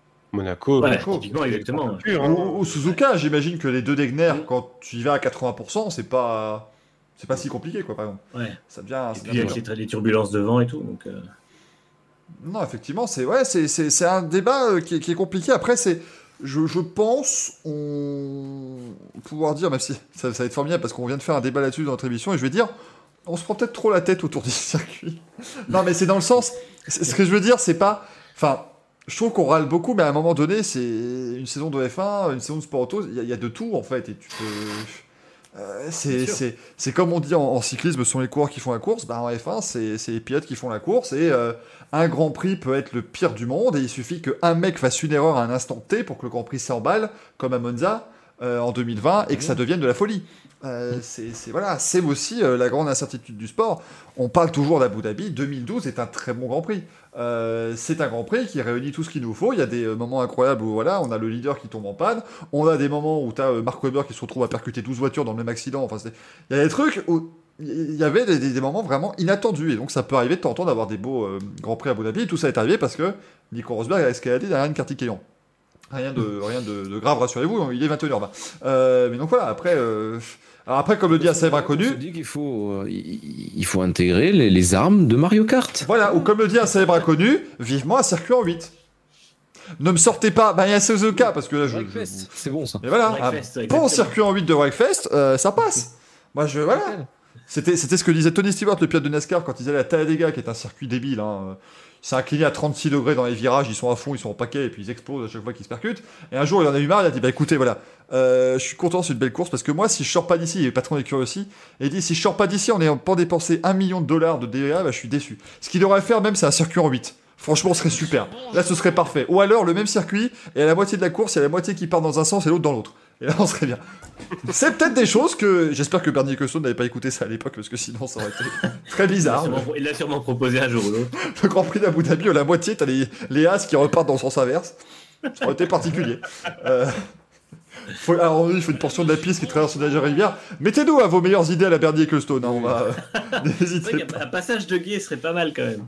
De toute façon, Des dunes mettez, mettez des dunes c'est d'une. Et là, t'as Julien Ferron qui, qui répond une blague de Jacques Villeneuve. Attention, Leclerc est tanké Oh là là je... je. Eh oui, l'erreur de Charles Leclerc, tanké dans cette dune. Voilà. La honte pour Bottas, on sait pas pourquoi, mais c'est toujours le bon moment. Euh, ce serait bien. Moi, je trouve qu'il faudrait. Il faudrait. Et alors oui, euh, c'est vrai connu, le figure eight racing, ça existe. Il y a eu un super reportage là-dessus dans, dans Automoto. Oh oui, là, je- là, on sort les grosses rêves. Oui, c'est des, des courses de sur circuit en 8. C'est extraordinaire. Franchement, c'est Ah, c'est un plaisir. hein. c'est une merveille. C'est une merveille. Ouais. C'est- Ils sont à génial. 60 sur un truc Oui. de 400 mètres, c'est un plaisir. Et puis quand ça tape au milieu, bah alors là, c'est- c'est c'est formidable puisqu'ils sont tous dedans. hein. Il y a plus de... Souvent, le milieu finit en étant un vieux cimetière de carcasses en fait. Il y a, a rien d'autre quoi. On invite un sniper qui tire sur le premier avec des paintballs bleus en souvenir des carapaces bleues de Mario Kart. Ou alors pour les circuits permettant un principe de tour de joker. Arrête, Rouli, parce que ça c'était l'idée de Barney. Ah oui, oui. Oh mais j'adore Moi j'aime bien. J'arrive déjà pas à expliquer la Formule 1 à des gens qui suivent pas. Là tu vas dire, ah tu vois, euh, tu vois en fait c'est génial parce qu'il a pas pris le même circuit que les autres. C'est normal. c'est prévu. Et par contre il peut le faire qu'une fois. Sinon euh, c'est pas bien. C'est pas ouais, le rallycross quoi. Voilà, c'est extraordinaire. Et puis on voit, on voit à quel point ça leur a réussi les rallycross euh, en ce Mm. moment. Le... C'est- C'est étonnant que c'est pas autant de d'engouement le rallycross. Il y en a eu beaucoup à une époque et puis euh, les Il y en constructeurs. a eu, ouais, ça s'est écroulé en fait. Ah, c'est sur Ça 3 s'est ans. en 3 ans. hein. toutes, les, toutes les marques sont parties à cause de- du passage à l'électrique. Ouais. Mm. Et, et, et, et aussi au fait qu'ils sont allés à Abu Dhabi, euh, Barcelone. Enfin, ils ont pris le calendrier du championnat du monde de rallycross et ils ont viré toutes les manches historiques de rallycross sur des circuits extraordinaires. Et puis ils sont Mm. partis faire des trucs. euh, voilà. Ça Ah, me rappelle un autre championnat. ça me rappelle des voitures, euh, des voitures de Formule 1. Le retour du Jeddah. Il va être bien, le Grand Prix. Imagine, si- imaginez si on sort que le Grand Prix d'Arabie Saoudite c'est le meilleur de l'année finalement. On va passer pour quoi nous? Bah pour, pour vendu, pour vendu à l'Arabie Saoudite, mais ça c'est normal. Je rappelle Ara- Aramco s'il y a besoin. hein. Euh, Il y, a de la- y y a de place en bas à droite hein, si vous voulez. hein. Petit logo Aramco. Moi je, je suis invendu, mais il n'y a pas de souci. Alors on nous sort pourquoi pas un boost à la Formule 2 alors ouais, non, alors ça aussi, le jour où je dois expliquer le le- l'attaque mode à quelqu'un, je non, je peux pas. heureusement C'est- qu'il y a eu un Et le, le fan boost. Ah, là, ah, le fan, ouais, alors le fan, oh là là. Oh, Parce que l'attaque mode c'est pas mal quand même. Oui, non, c'est oui, c'est pas, c'est pas mal fichu, mais C'est pas mal Ouais. foutu. le fan boost, à part le donner à Max Verstappen toutes les semaines, qu'est-ce que ça peut- Quelle horreur. Ouais. toutes les semaines, il va. c'est- Tu pars quand même du principe que toutes les semaines, Max Verstappen aura plus de puissance que le reste du plateau. Voilà, merci, au revoir. il aura le droit Ouais, d'attaquer. C'était, c'était n'importe quoi. Euh, on disait quoi? En fin 2002, ils avaient envisagé les échanges de voitures.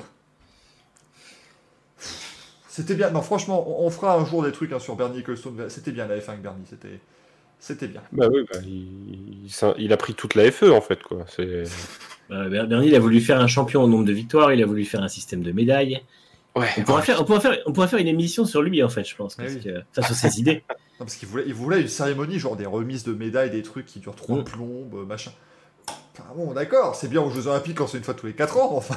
Et, puis, il, voulait ça, il voulait ça en, enfin, dans les années quasiment 2010, je crois, ou fin des années 2000. Donc, euh, Mais, euh, c'est mais- un moment où le, le- le monde allait totalement dans la, dans la direction opposée. Quoi. En, en fait, le, le système de médailles est arrivé en 2009. Si je dis pas de bêtises, je vous rappelle qu'en 2009, Par là, ils ont annoncé à trois semaines du début de la saison Bonjour, on change de système, c'est celui qui a le plus de victoires qui gagne. Ils l'ont annoncé, hein. la FIA l'a annoncé réellement. C'est vrai. Et là, évidemment, tout le monde s'est fait Quoi? Genre, euh, hein C'était en même temps que la réglementation 2009, ouais, c'est Ouais, ça. et puis, non, non, mais c'était, non, c'était vraiment, c'était juste avant la saison 2009 en fait. C'est genre en février. Et, euh, et là, les équipes, elles envoient un mail disant euh, Quoi? On est. on- non? Et du coup, bah, finalement, ils ont dit Ok, ok, ok, c'était, c'était un prank. Pas de souci, c'est bon, on le fait pas. et l'année d'après, on a eu le système à 25 points euh, qui est en fait un. Voilà, qui est un. Qui est, qui est un compromis entre les médailles de Bernie Ecclestone et le système habituel de 10 points pour le vainqueur, et ainsi de suite. Et je rappelle que six ans plus tard, on a eu les qualifications par élimination aussi, qui étaient. euh, Ça, je, je prévois de faire une vidéo parce que ça fait pile 5 ans. Ça fait 5 ans et je. Vu que maintenant je commence à faire vous voyez, des vidéos sur les anniversaires, les machins, bah, bientôt je ferai une vidéo sur Canada 2011, le jour d'anniversaire de Johnson Button, voyez-vous. Et ben là, le jour d'anniversaire des qualifications par élimination, il va me faire plaisir. Alors c'est- ça va être euh, C'est merveilleux. vrai que ça, c'est incroyable. Parce que ce qui est derrière, tu dis ça et là les gens vont me dire, bah c'est ce qu'on a en ce moment. Alors oui, mais non, Mais non c'est mieux. Mais non. C'est encore Ah, mieux. Tout à fait. Ah C'est quand même extraordinaire. Le système actuel est parfait. Exceptionnel. hein. C'est formidable. Je... Les qualifs de Australie, en plus, en plus, on va pas se mentir, il est 6h55 du matin, fin de la Q3, et là Hamilton, Hamilton, il fait coucou. Bah, il reste 4000. Ah oui, mais il reste deux voitures. Ah bah d'accord. Oui, bah c'est fini. Voilà, bravo, bravo. euh, Incroyable. C'était bien, c'était vraiment bien. On a, on a beaucoup. Et ensuite, ça, ça a continué d'ailleurs à Bahreïn, hein, cette affaire. euh, Ah, pareil. mais- Ils avaient réessayé. C'est vraiment, voilà, là, c'est vraiment la partie où l'adage, le fameux adage qui est de dire si ça n'est pas cassé, ne répare pas. et ben là, c'est pareil. La, F- la- FIA, cette année, ils se sont dit alors, qu'est-ce qu'on a comme problème en F1 Ils ont fait toute la liste. Puis on dit qu'est-ce qui va bien? Dit, Eh ben, on va prendre là-dedans. et on va régler ça. C'est pas normal, ça va trop bien. J'aime pas ça. Les qualifs se passent trop bien. Ah, euh, Mamba qui me dit des petits jumps seraient sympas. Oui, oui, oui. oui. Pourquoi pas? Pourquoi pas? En renforçant un peu les suspensions. Les- les- Il y a des trucs énormes là qui font des courses comme ça où il y a Ouais. des- il y, a des jumps en plein milieu. Le, le stadium Super Truck. Ouais, ouais. qui est, qui est extraordinaire. Les mecs vont à, à Surfers Paradise avec ça, c'est extraordinaire. Ah. Il y en a un qui a fait un jump, il a sauté à 7 mètres. Le fait pouf T'as dit waouh C'était extraordinaire. Non, par contre, il y avait euh, à, à l'américaine, au pire, moi je vous dis, euh, des rails de tramway, ça marche tout le temps. C'est superbe. Les mecs n'ont plus de dos, vrai. mais alors c'est génial à regarder. Euh, vous regarderez un petit peu, chercher euh, Simon Pagenaud, Baltimore 2012. Oui, sa voiture ne touche plus le sol. C'est normal. C'est normal. De devoir mettre des composés de pneus différents entre droite et gauche, oui, bien sûr, oui, oui, oui. Tant qu'à faire, avec des notes artistiques pour les jumps. Ça, c'est Williams qui le fait de mettre des composés différents. hein. Ils sont en avance sur leur non Ah non, ça c'est les pilotes. Mercedes, ils mettent les mauvais, les pneus l'autre Oui. pilote à un pilote. ouais. Ou alors il devrait faire comme Sauber, tu nommes trois pilotes et puis voilà, après tu les laisses se battre pour que- savoir les deux Ouais. qui seront les deux? Van der Garde et tout, nickel. D'ailleurs, j'ai ouais, hâte parce que normalement, chaque année en février, il y a un tweet encore à plein de sommes de Van der Garde qui arrive avec. euh, Ah ouais. Tu sais, pour dire, putain, il y a 5 ans, il y a 3 ans, j'avais un, un contrat et tout ça. Donc, j'attends cette année. Il est souvent créatif pour faire un tweet bien, bien méchant. Qui, qui, en fait, plus le temps avance et plus tu dis oui, oui, tu as, tu as le seum. Hein, mais vraiment que ça. Ouais, c'est ça. de- C'est plus drôle, c'est plus drôle, c'est juste, euh, voilà, il en a juste marre, le gars. euh. Ça, il va se présenter, il va dire bonjour, bonjour, Guido Van der Garde, pilote Sauber 2014. Si, si, si, si. J'ai un contrat. J'ai un contrat. D'ailleurs, j'en avais- un de contrat, moi, d'ailleurs, en 2014. hein, chez Il a dû Sauber. l'encadrer chez lui, le contrat. Et à côté, il a un jeu de fléchettes avec la tête de Monisha Kelton-Born. Et là, vous vous dites, comment on en est arrivé à Monisha Kelton-Born dans cette partie euh, débat? Eh ben, je ne sais pas. Mais du coup, eh ben, on va passer aux news, hein, si ça ne vous dérange pas. Parce qu'effectivement, euh, si ça continue, on va sortir du euh, Stefano Domenicali avant qu'il soit euh, pa- patron de la F1. Et là, on s'est complètement perdu. Marco Battiacci, si tu nous regardes, évidemment, on te, on te salue bien pas. Mais donc, les news, euh, il y en a eu pas mal cette semaine. On va commencer par notre petit point Dakar. hein, voilà, le petit point Dakar. Le petit point qui nous permet aussi de dire qu'on ne comprend toujours pas qu'est-ce que ça fait en Arabie Saoudite. Mais voilà, euh, comme Aramco va venir, c'est très bien, bravo. Euh, L'Arabie Saoudite, bravo pour le Dakar. Puisque Dakar, en fait, eh bien, ça se termine demain, les amis. Ça se termine demain. Nous avions aujourd'hui la 11e étape. 12e étape, donc, demain. Et le Dakar en auto, eh bien, ça va être globalement remporté par Stéphane Peter Hansen, sauf incident sur la dernière étape de demain. Alors après. Pour les, vieux de la vieille du Dakar, rassurez-vous, hein, c'est pas comme à l'époque où c'était juste une boucle autour du lac Rose de 10 km juste pour dire bravo. Non, non, là il y a quand même 400 bornes de spécial, donc rien n'est joué non plus. euh, pour, euh, euh, pour ce Dakar en, auto, mais donc pour l'instant Stéphane Peterhansel pardon, qui mène avec 15 minutes 31 d'avance sur Nasser Latia, le vainqueur de l'an dernier, et puis 1h04 d'avance sur Carlos Sainz, donc autant vous dire que globalement la victoire se jouera entre les deux premiers. Euh, je pense que c'est assez, euh, plausible. Beaucoup, beaucoup de, choses hein, sur ce Dakar cette année, avec euh, bah, beaucoup de polémiques. On en a déjà un petit peu parlé la semaine dernière, mais avec le niveau du roadbook aussi qui était assez complexe à comprendre. Sébastien Loeb, qui, à force de crever quatre fois par spécial, a dû malheureusement renoncer. C'est-à-dire qu'à un moment donné, ça devenait un, sketch. Ils ont donné, en fait, le jour de leur abandon, ils ont donné leur roue de secours à. c'était donc à. Attends, c'était à leurs équipiers, à Nani Roma, euh, qui joue encore plus ou moins la, la tête de classement. Et au bout de 10 km, ils ont crevé. donc là, ils se sont dit, bah merde, on arrête tout parce que bon, on peut plus rien faire. Sachant que de toute façon, ils ont donné leur pneu à Dani Roma parce que de toute façon, leur camion d'assistance était en panne et qu'ils n'avaient pas les pièces de rechange. Donc en fait, c'est, euh, c'était, enfin, c'était- c'est- je sais même pas pourquoi ils ont commencé l'étape en fait. C'était Pierre Richard, euh, le, le Dakar de, de, de Loeb et Léa. Bah, ils l'ont fait parce qu'ils ne lâchent rien, hein, évidemment. Oui, Et, oui, euh, ouais, ça devenait, ça devenait compliqué hein, pour, pour eux. Mais donc voilà, Stéphane Petersen qui pourrait remporter un qu- 15e Dakar. J'ai tenté, j'ai tenté la stat, mais euh, 28. hein. 14 32, 47. On Alors, a statué euh, la semaine dernière qu'il avait 123 ans. donc. Attends, on va on, regarder. on en serait à la 14e. Je, je, je l'en ai trop mis. Voilà, je- j'en ai mis un petit peu plus. Je vous laisse quand même. Non, on, on va être à la 14e. 14e victoire de Petersen. Euh, moto et voiture confondues, hein, je vous rappelle. hein, bien sûr, hein, Il parce est que né en 1865. Voilà. Le- il est né euh, le même jour que l'invention de la prairie par, euh, par Gutenberg, bien sûr, Stéphane qu'on qu'on salue. Il a, il a fait son premier Dakar en 88, euh, Stéphane Hansel, pour vous donner une idée, à moto. 103 ans. Euh, D'ailleurs, 103 ans, merveilleux. c'est beau, c'est beau de voir autant de, de choses à un âge pareil. Au niveau de la moto, messieurs, parce que c'est aussi ce qui m'intéresse, la moto, c'est Kevin Benavides, le pilote argentin qui est actuellement en tête, avec 5 minutes 7 d'avance sur Sam Sunderland et 7 minutes 13 sur l'équipe Ravage. Donc autant vous dire que c'est serré encore hein, pour, euh, pour la, la catégorie moto. Catégorie moto qui euh, a ressemblé quand même à un, à un jeu de survie hein, euh, ces derniers temps, parce que euh, à chaque fois que quelqu'un prenait la tête du Dakar à moto, il est tombé. Euh, tout simplement, et il s'est retrouvé héliporté à l'hôpital. Alors rassurez-vous, on n'a pas trop pour l'instant de, de, de blessures trop trop trop graves semble-t-il. Euh, on a eu des traumas, on a eu des traumas crâniens, euh, voilà, mais euh, qui apparemment semblent, voilà, les, les pilotes semblent retrouver leur, leur, leur plein potentiel. On a eu Juan Barreda qui a abandonné aujourd'hui. Et encore une fois, à Tessoy Greg, c'est toujours un, un plaisir de voir ces, ces images. Mais euh, on a eu de nouveau, en fait, aujourd'hui, un, un truc qui s'est passé, c'est que Juan Barreda Bort, qui jouait la tête, il était en tête du Dakar. En fait, il y a deux jours, il est tombé. Voilà, bah, il est tombé. Et en fait, aujourd'hui, euh, ce qu'il savait pas, c'est qu'il y a deux Ah, jours, il a eu une commotion cérébrale quand il est tombé. Euh, ce qui peut arriver, je veux dire, vous tombez sur la tête, voilà, c'est pas non plus euh, surprenant.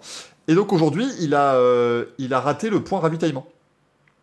C'est-à-dire qu'il est passé devant, et puis bah, il est tombé en panne puisqu'il n'a pas ravitaillé. Et donc là, l'équipe du Dakar est venue le voir, elle fait bah écoute, t'as besoin d'aide, il te faut de l'essence, il dit non, il me faut un, il me faut un hélicoptère médicalisé là parce que ça va pas. Et ils l'ont emporté à l'hôpital et ils l'ont décrété qu'il avait une commotion cérébrale depuis deux jours et que, et que globalement, pour tout vous dire, s'il était tombé ne serait-ce qu'un tout petit peu, il, il serait peut-être mort. hein. Voilà, c'est pour être tout à fait honnête. Euh, mais encore une fois, on peut pas blâmer le Dakar. Essayer de mettre en place un protocole commotion sur 500 km de désert, je pense que là c'est un peu plus. C'est euh, des guerriers, les mecs. c'est compliqué. Non, mais c'est de la folie. C'est vrai que c'est la dernière grande aventure. Euh, Enfin, dans, dans- dans le domaine du sport euh, mécanique, c'est quand même assez incroyable euh, de se dire qu'ils font ça. Et d'ailleurs, en parlant d'aventure, euh, dans le top 10, on a toujours Cyril Després. Jusqu'à vous allez me dire qu'est-ce qui parle d'aventure alors que- Putain, mais lui aussi, il a 120 ans. euh. Cyril Després qui a dû faire son premier Dakar dans les années 90 aussi, qui en copilote a Mike Horn. On le rappelle parce Oui, que depuis l'année dernière, il y a. Mike Horn qui est son copilote. Euh, Ah, On t'entend plus, Michael. Incroyable, il a débranché son micro. Et oui. Donc on disait Mike Horn qui a fait. Dis pas tout, euh. inconnu euh, au, au Sahel. Pas du tout. Hein. Dis, dis pas tout, Jeff. Non, mais c'est parce que l'an dernier, en fait, il a failli ne pas faire le Dakar, euh, puisqu'il a failli mourir en Norvège, là, euh, sur un glacier, euh, tout ce qui s'était passé, toute l'expédition polaire qu'il avait faite. Donc, il avait failli ne pas faire le Dakar, c'est quand même dommage. Euh, mais du coup, maintenant, il est avec Mike Horn et euh, Mike Horn qui coupe depuis un banquise, le dit et Doudou. Euh, mais en fait, ils ont présenté aussi un système. Euh, pour faire dans quelques années le Dakar en hydrogène en fait. Et c'est donc Cyril Després et Mike Horn qui vont euh, notamment gérer un peu tout le développement de ça. Et on peut les imaginer bah, engagés dans cette catégorie dans les, dans les années à venir pour participer au développement justement euh, de l'hydrogène. Euh, puisque c'est quand même l'objectif aussi, c'est de rendre de, de faire du Dakar une épreuve un petit peu plus euh, éco-friendly, mais vous allez en convenir, des étapes de 600 km dans les dunes avec de l'électrique, ça paraît compliqué. Euh, la, la rallonge n'est pas assez longue, bien sûr, donc ils ont dit on va mettre de l'hydrogène, évidemment, Elle était facile, je devais bien la faire. Ils, était- ils mettent des plaques à induction dans le sable, tu sais. Dès que tu t'éloignes un peu trop, hop, fini, plus de charge. Les mecs, en fait, le Dakar, ils ont fait le Dakar en auto-tamponneuse. Avec des, des grillages sur tout le désert de l'Arabie Saoudite. Et puis, euh, et puis tu roules comme ça, ça marche, euh, ça marche très très bien. Mais c'était l'occasion de, Petit bolide. c'était l'occasion de saluer euh, euh, nos amis Mike Horn et Cyril Després. Et puis on va les saluer aussi parce que je trouve qu'on n'a pas assez parlé. Mais alors ils sont où? Bordel, ils sont où dans le classement Euh, Les frères Coronel, euh, qu'on qu'on essaye de suivre. Oh, c'est bon, allez. Non, pas eux. C'est J'ai- bon. Je les ai bloqués sur Twitter et du coup, ça évite d'avoir des blagues pourries de leur part tous les jours parce qu'ils étaient insupportables. Ah non, mais les, les- les frères. Ils sont euh, insupportables de Ah, base. la le Dakar, hein. c'est le pire du les, pire. les frères Coronel qui font le Dakar, c'est un enfer absolu. Les frères ouais, comme disent le, le point J, comme dit. Alors, je ne vois pas, tiens, les frères Coronel, ils sont. Parce que normalement, ils sont en side-by-side vehicle. Ça veut dire véhicule côte à côte. hein. Oui, alors moi non plus, je sais pas quelle est la différence entre un véhicule côte à côte et une voiture. c'est trop con. C'est un side-by-side véhicule. Qu'est-ce que je voulais C'est comme la Méhari dans le gendarme, il peut donner le volant et le passer à l'autre. Je ne sais pas. Ou alors, est-ce qu'ils sont dans la catégorie véhicule léger? Je suis perdu, moi, avec ces affaires. Euh, ah, d'accord, parce que le, le side-by-side, c'est aussi véhicule léger. Enfin bref, ils sont sur le Dakar. euh, voilà, on les salue, les Néerlandais. Et puis, si jamais vous avez un compte Twitter qui commence à être influent, euh, vous allez les retrouver. Je retrouve des noms. Là, je vous avoue, on a bien préparé la partie Dakar. Je cherche les noms en direct. Euh, Il y a Jürgen van den Gourberg. Alors, ça, pour ceux qui connaissent la moto des années 2000. Oui, effectivement. Euh, ça, ça, ça- ça date, hein, c'est à 500 cm3. Il est copilote dans un side-by-side véhicule. Et on a, alors là, vous allez tomber de votre chaise, en 34e position de la catégorie véhicule léger sur un buggy, un buggy zéro mileage racing, Thomas Enge, Ah. le pilote tchèque de Formule 1 euh, qui a été contrôlé positif à la cocaïne en 2002 en, en C'est ce que j'allais F3. dire. C'est à peu le près côté poudre, le côté poudre du sable qui plaît. En 37e place, Chris Mick. Mhm. Chris Mick avec la voiture de chez PH Sport. Donc, ouais, il y, a- il y a des trucs quand même, il y a des gens connus. Il y a des gens connus dans le Dakar qui se retrouvent là, qui comprennent pas trop ce qu'ils font, mais ils sont contents. Il y a Martine Procop qui a fait un bon début de course aussi. euh, Oui. Pour parler de pilote WRC. Effectivement, Martin Procop. Est-ce que. Alors, je crois que Irvonen ne le refait pas cette année, hein, par contre. euh, Non. euh, lui qui avait fait ces dernières années. Enfin, voilà, tout ça pour dire que le Dakar se termine donc demain. On vous dira évidemment tout le, tout le résultat la semaine prochaine, euh, bien sûr. On ne pouvait pas parler Dakar, évidemment, sans honorer, pendant quelques petits instants, évidemment, la mémoire d'Hubert Auriol, qui nous a quittés, dit l'Africain. Hubert Auriol, c'est quand même lui, parce qu'on parle de Stéphane Peter Hansel et ses 132 ans, c'est quand même Hubert Auriol qui est le premier à avoir remporté le Dakar à la fois à moto et en voiture. Il a également été, bien sûr, euh, directeur du Dakar, et c'est à lui qu'on doit la création des mal motos. Les mal motos, ce sont ces euh, amateurs pur jus qui font le Dakar à moto et qui réparent eux-mêmes leurs bécanes. Euh, et à l'époque, on appelait ça les mal motos parce qu'ils avaient leur petite malle, voilà, avec laquelle ils se déplaçaient sur le Dakar et ils pouvaient réparer absolument tout. Et ils font le Dakar vraiment en, solitaire. Et Hubert Royal, voilà, c'est vraiment l'une des plus grandes figures du Dakar. Et du côté, du côté évidemment un petit peu plus léger, pour les plus jeunes d'entre nous, même si maintenant il commence à plus être trop jeune vu euh, la- l'année dans laquelle je vous parlais, c'est Hubert Auriol qui a présenté en premier Colanta en 2001 sur TF1 bien sûr, mais c'était lui qui avait fait la première année euh, avec la voix de Denis Brognard, mais euh, c'était bien Hubert Auriol qui, présentait Colanta. Et je pense que pour beaucoup de ma génération, c'est peut-être là que, beaucoup l'ont connu finalement, même si je pense, et c'est quand même terrible de dire ça, mais Hubert Auriol, vous serez peut-être d'accord les amis, c'est beaucoup de victoires, mais c'est aussi surtout 1987. C'est pour cela qu'on se souvient tous d'Hubert Royal. Cette bagarre incroyable avec Cyril Neveu pendant l'intégralité du Dakar et sur l'avant-dernière spéciale. euh, il arrive en retard, on se dit c'est incroyable, il sauve son Dakar de, toute justesse et il annonce en pleurs qu'il avait deux chevilles cassées parce qu'il est tombé euh, un peu plus tôt dans la spéciale. C'était vraiment une image absolument incroyable et un courage euh, incroyable vraiment de, de- de continuer jusqu'au fou, jusqu'au fond, jusqu'au fou, ça ne veut rien dire, jusqu'au fou, jusqu'au fou, qui reste ouvert pendant cette période de confinement, c'est génial. Ah, je vois Hubert Auriol arriver dans le puits du fou. Avec Philippe Devier qui fait merci, merci, c'est super. Michael, tu peux le dire si l'émission est sponsorisée Puy du Fou, on, on donnera le nom, il y a pas de souci. Je suis en égo actuellement. Il y a le puits du fou, le Futuroscope et Disneyland. circuit. et les, les boucheries, euh, les, les boucheries chères et du Mans, bien sûr, également, qui nous, sont- qui nous font tout ça. Non, non, mais voilà, pour vous dire, pour être tout à fait euh, sérieux, revenir encore une fois voilà, sur le Barreau, on voulait vraiment euh, le saluer parce que c'est euh, ouais, c'est une des légendes, littéralement, du Dakar, Oui. euh, qui nous a quittés. Et aussi, 14 janvier, c'est aussi la- l'anniversaire, malheureusement, euh, les 35 ans de- de- du terrible accident d'hélicoptère qui a euh, coûté la vie à Thierry Sabine et à Daniel Balavoine, entre autres. Euh, ce, ce foutu accident d'hélicoptère qui euh, a quand même, faut le dire, un petit peu changé la face du Dakar dans les années euh, qui venaient euh, après, bien sûr. Euh, Mila qui me dit après la musique de Miss France, le lieu d'élection de United, tu caches des choses. Chut. Chut, Je postule l'an prochain. je postule, les amis, rassurez-vous. Je veux devenir En Miss jury ou en candidat? En candidat, bien Ah. sûr. Je pense que j'ai les moyens de devenir Miss France. Pas vous Vous ne trouvez pas Et là, les gens qui nous regardent, qui nous écoutent en podcast vont dire bah, heureusement que j'ai pas le, pas l'image. Dis donc, c'est pas plus mal.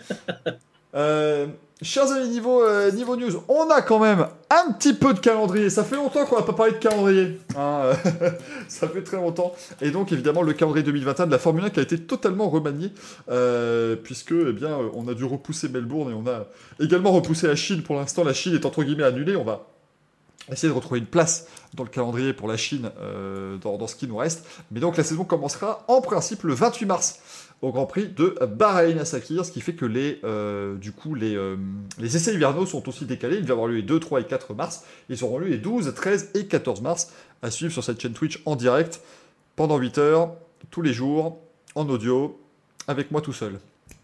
Je réalise pendant que je le dis, c'est- ça va être... Soyez là, hein, vraiment, s'il vous plaît, soyez là. Ça va être Beaucoup de plaisir. ça va être beaucoup, beaucoup de plaisir de suivre des essais privés à, à Bahreïn. Ouais, ça va être bien. Ça va être chouette. Mais donc, la première course, ce sera Bahreïn. Ensuite, on ira à Imola euh, pour le deuxième Grand Prix du 8 avril. Et puis, on a toujours, rassurez-vous, on a gardé les fondamentaux. Le Grand Prix, TBC. le Grand Prix TBC est toujours là, bien Ah ouais. sûr. To be confirmed. Grand Prix des- Ça risque d'être Portimao. On, on a Portimao qui serait annoncé euh, qui serait, euh, sur les cartes. Donc euh, pourquoi pas hein, revenir à Portimao Moi je, dis pas non. Euh, loin de là. Le 9 mai le Grand Prix d'Espagne, le 23 mai le Grand Prix de Monaco. Évidemment, Greg, tu nous tiendras au courant euh, le jour où ils annuleront le Grand Prix. Le 6 juin, le Grand Prix d'Azerbaïdjan.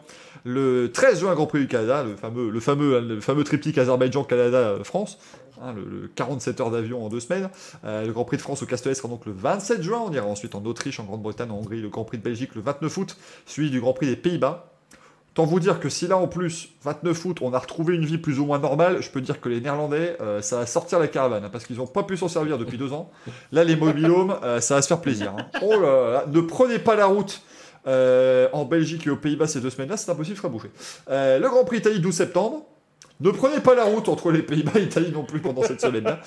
Euh, le Grand Prix de Russie le 26 septembre, on ira ensuite pour un, un triptyque, puisque ce sera Russie le 26 septembre, 3 octobre Singapour, 10 octobre le Grand Prix du Japon. Le Grand Prix des États-Unis le 24 octobre, le 31 octobre le Grand Prix du Mexique. On ira ensuite au Brésil le 7 novembre. Et en Australie le 21 novembre. Le Grand Prix Euh, d'Australie le 21 novembre. Oui, Manu. Petite info Grand Prix du Brésil, le, le contrat a été suspendu. Oui. Parce que euh, ils ont, euh, il y a eu des, des- des problèmes faits par rapport à l'attribution du Grand Prix, enfin, qui ont été trouvés euh, sur, notamment sur le prix que coûte le Grand Prix à la ville de Sao Paulo, parce que maintenant c'est le Grand Prix de Sao Paulo et puis le Grand Prix du Brésil. Donc la ville participe plus. Apparemment, ils ne sont pas forcément été très clairs au niveau des impôts locaux et tout ça, que ça allait coûter 20 millions sur 5 ans, euh, 20 millions d'euros. Et, euh, et en plus, il n'y a pas eu d'appel d'offres, donc ils veulent vérifier qu'il n'y a pas eu de conflit d'intérêts. Donc du coup, normalement, le Grand Prix a 5 jours pour répondre depuis hier. Donc euh, Co- comment d'ici. Conflit d'intérêts, corruption au Brésil Comment Ouais, j'y crois, j'y crois pas trop non plus, mais bon. Comment Bon, Pas possible, je, je ne comprends pas. Je ne comprends pas. Euh, et après, le Grand Prix d'Australie, et là, là, là, vous allez dire, ça va être terrible, parce qu'on va quand même passer de Brésil et Australie, vraiment les Grands Prix qui fleurent Ça bon. va. hein. Et on va aller ensuite pour les deux derniers Grands Prix de la saison, le Grand Prix d'Arabie Saoudite et le Grand Prix d'Abu Dhabi. Accrochez-vous. Accrochez-vous, c'est tout ce que j'ai à vous dire, moi. Ça va être une fin de saison formidable. Mais donc, le Grand Prix d'Australie, première fois depuis 95 que le Grand Prix d'Australie euh, sera en novembre. Euh, Et euh, bah voilà, ça fait, ça fait plaisir de se dire que l'Australie reste au calendrier et ça leur offre assez de temps, je pense, pour euh, pouvoir euh, du coup euh, voilà, euh, organiser le Grand Prix en Baie du Fort. Mais je pense qu'on est tous, on serait tous un peu tristes si on n'avait pas deux ans de suite un Grand Prix en Australie. C'est bien l'Australie, ouais. C'est sympa. C'est c'est pas forcément les meilleures courses, mais l'ambiance le, le, l'ambiance est tellement chouette que voilà, c'est Mm. c'est plutôt sympathique. Euh, vous verrez l'ambiance hein, du, Grand Prix des Pays-Bas aussi, bien sûr. euh, Après, la- l'avantage qu'il peut y avoir à Melbourne en novembre, c'est que ce sera le. Ils arriveront vers l'été, mais du coup, ils seront encore au printemps et il se peut que la météo soit un peu plus euh, capricieuse. La effectivement. pluie. Ce qui pourrait être sympathique, tout comme ce qui pourrait être euh, Australie 91, le Grand Prix le plus court de l'histoire Oui. de la Formule 1, 14 tours parce qu'il pleuvait. on espère que ce sera. On espère que ça sera pas le cas, parce que j'imagine, franchement, tes pilotes de F1, tu voles jusqu'en Australie pour rouler une demi-heure le dimanche. C'est compliqué. J'en aurais un petit peu marre. Mais du coup, voilà, le calendrier, alors, le calendrier, on peut pas vous dire qu'il est définitif, bien sûr, puisque tout peut encore changer. C'est une situation euh, très fluide autour du Covid. Mais l'avantage, c'est qu'on peut se dire que 28 mars, Grand Prix de Bahreïn, je pense qu'il aura lieu. Mm. Euh, puisque la bulle Formule 1 a prouvé pouvoir fonctionner à Bahreïn. La vraie inconnue, c'était tout ce qui est Australie, Chine, euh, en- donc les Grands Prix asiatiques, en Amérique, ça c'est plus compliqué. Je pense que Montréal serait un vrai test, euh, vu sa place dans le calendrier. Les autres sont tous en fin de saison, je pense que c'est une très bonne manière de faire. Voilà, on vous met tous en fin de saison. Si on peut y aller, on y va. Si on peut pas y aller, bah, on aura déjà fait 16 courses. Il n'y aura pas de souci pour attribuer un champion. Je pense que c'est à peu près comme ça que doit, euh, doit réfléchir la, la FOM sur, euh, sur ce, calendrier.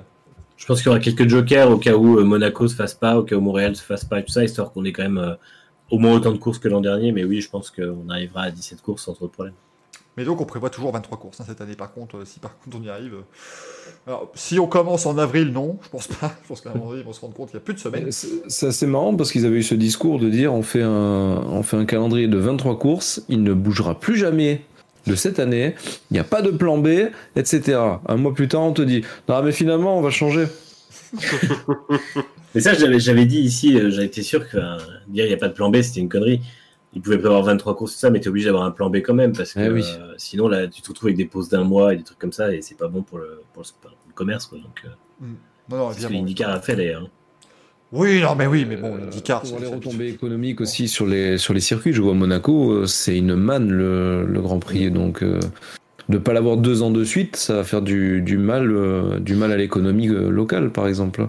Bien sûr, bien sûr. Ça, c'est sûr que ouais, non, ça, devient, ça devient complexe, hein, évidemment. Euh, il va falloir euh, que ça redémarre. On croise les doigts, évidemment, pour que la situation revienne un petit peu, euh, un petit peu à la normale le plus vite possible. Mais au moins, voilà, qu'on puisse retrouver DF1 en piste en mars, ça fera déjà du bien. Et ça va, on, Ouais. a notre, on a notre pilote national qui a attrapé la, la Covid-19, donc on est bien. Oui, on en est maintenant, voilà. Donc, il y avait Norris, il y a maintenant Charles Leclerc hein, qui a attrapé la Covid-19. Voilà. Euh, à qui le tour hein, euh, C'est, le, je crois que c'est le quart du plateau qui a chopé le, la Covid. Mm. Hamilton, Norris, euh, Perez, Stroll Stroll. et Stroll Leclerc. et Leclerc. Ça fait 5. Mm. Ça fait 5 sur 20, ouais, effectivement. hein. Euh, Bon, après, après que ça arrive en fin de saison, c'est pas trop surprenant. Ils sont plus dans la bulle. Ils sont, voilà, bon. euh, Oui, non mais faut. Il y a eu les fêtes. hein, aussi. donc, voilà, il faut bien qu'ils vivent un petit peu. euh, du moment, du moment qu'ils ne prennent pas de risques pour les autres, je veux dire, voilà, il y a pas. Mm. euh, c'est, c'est pas bien qu'ils l'aient eu, bon, bien Non. sûr, mais c'est tellement possible de l'avoir sans, même en prenant plein de, de, de précautions. Sopico qui a été extraordinaire, même pour la Covid, Leclerc finit cinquième. Extraordinaire. Elle est très très très bonne celle-là. Là, je, je la valide sans, sans coup férir. Bravo vraiment pour une très très bonne blague. On, Euh, on me dit dans l'oreillette que Helmut Marco est dégoûté, ses pilotes n'ont toujours pas chopé le Covid. C'est vrai. Le fameux euh, docteur, euh, docteur Marco, docteur en médecine, qui Il voulait faire encore- camp Covid. Il peut encore le faire du coup. C'est incroyable, mais, mais j'adore, mais c'est genre, mais c'est genre un mec, il aurait été là, il a fait le business, c'est de prendre des lépreux, alors vous avez touché tout ce qui bouge, enfin, enfin, c'était, c'était un malade ce mec, quoi, il faisait toucher, tousser des, des coquelucheux et tout, enfin, c'est, c'est un grand taré, c'est, il est complètement fou, Helmut Marco, enfin, là je pense qu'on vous apprend euh, pas grand chose, bien sûr. Pas grand chose. Euh, évidemment. Euh, niveau calendrier, on continue dans les calendriers puisqu'on a le, le nouveau calendrier WRC qui est arrivé. Mm. Avec, croise les doigts, on touche du bois, on touche tout ce qui est possible. Le rallye Monte Carlo qui aurait lieu la semaine prochaine, quand même. Euh, on, on est censé commencer la saison WRC. hein, Comment. Comment Très aménagé avec des, euh, des horaires modifiés par rapport au couvre-feu et compagnie. Enfin bon, c'est. C'est tendu. On est à deux doigts de ne pas l'avoir, mais pour le moment, il, Ouais. il a lieu. Avec un, un souci qui est que euh, il y a pas mal de gens qui viennent de Grande-Bretagne dans le monde du rallye. Oui. Vu la situation actuelle, c'est un petit peu compliqué de savoir quand ils vont pouvoir arriver, Mm. euh, puisque évidemment euh, le, le Royaume-Uni est sous cloche et euh, on n'a pas trop, enfin voilà, les, les, les frontières sont assez fermées pour faire rentrer des gens du Royaume-Uni vu qu'il y a le variant britannique du Covid. Donc à voir, hein, c'est un petit peu encore complexe cette affaire, mais les essais continuent tout de même Ouais. du côté du, du rallye. Sébastien Auger qui a eu un, un gros accident d'ailleurs lors des essais. Mm. le, dans de, de- des essais de ce, rallye Monte Carlo. Euh, il va bien. Julien Ingracia est allé à l'hôpital faire des, des petits euh, checks pour le dos. Je, je pense que ça a l'air d'aller hein, pour, euh, pour le copier de Sébastien Auger. Euh, une grosse frayeur. Ils, ont, euh, ils sont allés euh, déboiser quelques arbres hein, quand même. hein. Ils, sont, passés dans quelques sapins tranquillement. Voilà, une, grosse sortie. il a bloqué les quatre roues en fait sur un freinage en bout de ligne droite, donc c'était assez, assez complexe pour, pour Sébastien. Mais on continue donc les tests. Donc on ira au, Monte Carlo du 21 au 24 janvier. Plus de rallye de Suède, mais un rallye arctique, rallye Finlande. Donc le, rallye de, de l'Arctique donc du 26 au 28 février. Ensuite, sous réserve du 22 au 25 avril, le rallye de Croatie. Moi non plus, je sais pas ce qu'il fout là. hein. Me demandez pas parce que je suis à moitié croate. Je sais pas. Je... Bravo, je suis très content. Euh, bravo à la Croatie, mais je ne sais pas ce qu'on fait là. Euh, C'est croate. N'essaie pas de passer cette information sous, sous silence. Qu'est-ce Ah, que bah, c'est cette histoire? Bah, ma, maman est, ma maman est croate, mon cher Greg, enfin. D'ailleurs, je tiens à le saluer, voilà, puisque comme le rallye Monte Carlo se passe euh, majoritairement sur des routes françaises, et qu'il y aura également un rallye de Belgique, mes trois nationalités sont là, bravo. Enfin. Enfin, le WRC est un véritable championnat du monde. Euh, du 20 au 23 mai, on aura le rallye du Portugal, du 3 au 6 juin, le rallye d'Italie, donc le rallye de Sardaigne, hein, bien sûr. Du 24 au 27 juin, on veut faire le rallye du Kenya. Celui-là, je pense que c'est pour l'instant celui qui est peut-être le plus en sur- sursis, vu que c'est en Afrique. À voir si on peut vraiment euh, s'y rendre avec le WRC. Du 15 au 18 juillet, le rallye d'Estonie, qui avait fait ses débuts l'an dernier au championnat du monde, euh, dans cette année euh, était si particulière. Du 29 juillet au 1er août, le rallye de Finlande, le rallye de Finlande qu'on connaît, c'est-à-dire celui ultra rapide sur terre entre les arbres. Euh, en août, oui, parce qu'on est, on est fort, c'est le seul rallye qui n'a pas de date. En août, le rallye de Belgique, euh, à Ypres, avec a réserve. Il dure tout le mois. Ouais, tout le monde. Il y a 30 étapes. Elle est incroyable. 9000 km, ça va être extraordinaire. Euh, non, mais en fait, je pense qu'ils ont simplement pas mis de date parce qu'en gros, c'est la Belgique. On n'est pas à l'abri qu'en août, on ait le droit encore de faire des réunions qu'à deux en Belgique. Que voilà, parce que bon, il y, a eu des- il y a eu des soucis en gros, euh, apparemment sur les commandes de vaccins, les seringues n'étaient pas bonnes. Enfin, c'est belge, hein, rassurez-vous, tout est géré de manière belge, je veux dire, du Il Covid. démarre le 1er août, mais il ne s'arrête pas. Euh, du, du 9 au 12 septembre, le rallye du Chili. Alors celui-là, celui-là, euh, comptez pas trop dessus. hein. Entre nous, euh, le rallye du Chili, euh, je suis pas sûr. Du 14 au 17 octobre, le rallye d'Espagne. Et du 11 au 14 d'Europe, le rallye du Japon. Comptez pas trop dessus. Euh, on va déjà voir ce qu'ils vont faire avec les JO, nos amis japonais, et après on verra Ah pour, ouais, le, pour le rallye. hein. Mais, euh, ça, va être, ouais, ça va être encore une année. Encore une fois, c'est un calendrier prévisionnel qui n'est pas, voilà, qui n'est pas certain du tout. On va voir comment il va évoluer. Mais déjà, si la semaine prochaine on vous faire la preview du Monte Carlo et si dans deux semaines on vous donner les résultats, on sera content. Franchement, on sera déjà très content. Euh, parce que la saison s'annonce sympa. C'est le retour de Sébastien Ogier avec le numéro 1, bien sûr. hein, Puisqu'il a remporté le titre mondial en euh, 2020. Euh, j'ai très peur. Parce qu'en fait, on a, un, conducteur sur Google Drive en fait, tout le monde peut y contribuer. Là, quelqu'un est actuellement en train, en train de, On se demande c'est qui qui est en train d'écrire dessus. Hein. Par exemple, si vous voulez, j'avais marqué on va faire un point Dakar et en dessous, une personne que je ne citerai pas écrit point S, Patrick Bosso en tête. Et vous voyez, c'est des, rig- des rigolades. Et là, par exemple, on vient de rajouter Tracy Chapman à un frère, Podé. et là, et là, il est, là, il est pas fier. Il y en a quatre ici, vous voyez qui, qui, qui, qui pas la tête des beaux jours, hein, très clairement. C'est pas étonnant. C'est pas étonnant du tout. Euh, pour terminer les calendriers, alors, parce qu'on va encore changer les trucs, hein, bien sûr, du côté du MotoGP maintenant. Mm. Euh, le MotoGP qui est, qui est quand même, faut le dire, le seul sport qui s'est dit allez, ça n'a pas marché en dernier, on refait le même calendrier en 2021, rien à foutre. Ça va marcher, il a pas de souci. Et donc, coup dur, les essais privés en Malaisie ont été annulés. C'est fou ça. On peut pas aller en Malaisie au mois de février, donc ils vont remodeler les essais au Qatar avant la première manche de la saison. Euh, mais donc voilà, il va encore y avoir quelques petits changements sur la saison de moto. On n'est pas à l'abri d'avoir encore 9 Grands Prix d'Espagne. Euh, Rassurez-vous, hein, je sais que vous les avez adorés, ces, ces 14 Grands Prix d'Espagne. Donc euh, voilà. tout- Le tout premier changement devrait d'ailleurs être le décalage du Grand Prix du Qatar, puisque en fait là ils se retrouvent, le... ils se sont rendus compte, parce que pourtant les dates étaient déjà décidées avant, qu'ils sont le même moment que le Grand Prix de Bahreïn en F1, et à des- que les deux se courent de nuit, donc que les deux se... sont à peu près au même horaire, et du coup ils veulent, ils veulent apparemment se décaler. Donc, euh, Ils peuvent pas faire une grande bulle avec les deux Ce serait plutôt. Non, non, mais oui, non, c'est compliqué. Oui, alors par contre aussi, évidemment, beaucoup disaient, ah oui, on va encore avoir plein de dates en même temps. On rappelle, si un Grand Prix de Formule 1 a lieu à la même heure que le Grand Prix de moto, le Grand Prix de moto se, se, se change, puisque la Se F1, décale. re- la F1 revient à 14h, bah, le Grand Prix de moto prendra une place soit vers 15h, en décalant tous les Grands Prix, soit plutôt à 13h, et en faisant le, le Moto 2 après. Donc il n'y aura pas de souci, on pourra regarder évidemment les deux, euh, les deux courses euh, le même jour en direct. Et évidemment, nous, euh, c'est une saison qu'on attend quand même avec grande impatience, puisque ce seront les débuts de Fabio Quartaro dans l'équipe officielle Yamaha. Et l'arrivée de Johan Zarco chez Pramac Ducati. Euh, donc là, quand même, on va, on va encore vivre une belle saison de MotoGP qui succédera à Joan Mir. Est-ce que Marc Marquez pourra faire un Grand Prix cette année? Ça, c'est aussi évidemment la très très grande question euh, Ouais. qui se pose. On a eu euh, donc euh, aujourd'hui la présentation alpine, euh, Formule 1 à peu près, hein, vite fait. Euh, mais on a eu une autre présentation, en tout cas des, on a eu les premiers clichés en essai de la nouvelle Toyota, la GR50, c'est ça, hein, si je dis pas de bêtises. Un GR10. GR10, pardon, oui, oh, bah, c'est bon. 50, allez, j'en ai un petit peu plus, je vous le mets quand même. Euh, mais donc la nouvelle Toyota qui va participer au championnat WEC en catégorie hypercar. Alors non, le point G, ce ne sera pas le GR20 par contre. Non, ça, ça, ça va. Ce n'est pas le Toyota GR20. Euh, mais, euh, mais du coup, euh, voilà, la Toyota qui donc euh, se dévoile puisque la Toyota sera en catégorie hypercar. Hein, c'est la nouvelle catégorie pour euh, le championnat WEC 2021. Je trouve quand même que bon, on, on est en janvier, on a les premières photos, mais j'ai l'impression qu'à côté c'est point mort, même si euh, Glickenhaus a annoncé son partenariat avec le Just Racing, mais à part ça, on n'a pas trop de nouvelles non plus. Mm. Euh, mais donc voilà, l'hypercar. Et là, moi, je veux avoir votre avis là-dessus. Moi, j'ai quand même pas pu m'empêcher de faire part de ma déception sur, tweet- euh, sur Twitter parce que quand on nous vend un système, oui, ce seront des voitures qui ressembleront plus aux voitures de route. On va remettre les, les identités de chaque manufacturier, de chaque constructeur. Ça va être des trucs. Vous reconnaîtrez une Toyota. Et que Toyota nous présente globalement une MP1 un petit peu modifiée. Ouais, mais ils en ont fait une oui. version route. oui, non, mais d'accord, mais j'attends de la voir, la version route, si tu veux. Mais elle, a- elle a tourné au Mans Ouais. Ah ouais? Non mais oui, ils- vont faire une hypercar, euh, une hypercar de route qui sera dé- dérivée. Mais bon, après, ça n'empêche pas qu'au final, euh, ça reste Ça quand même rappelle, des à, protos. à Quoi. l'époque, c'était la CLK GTR.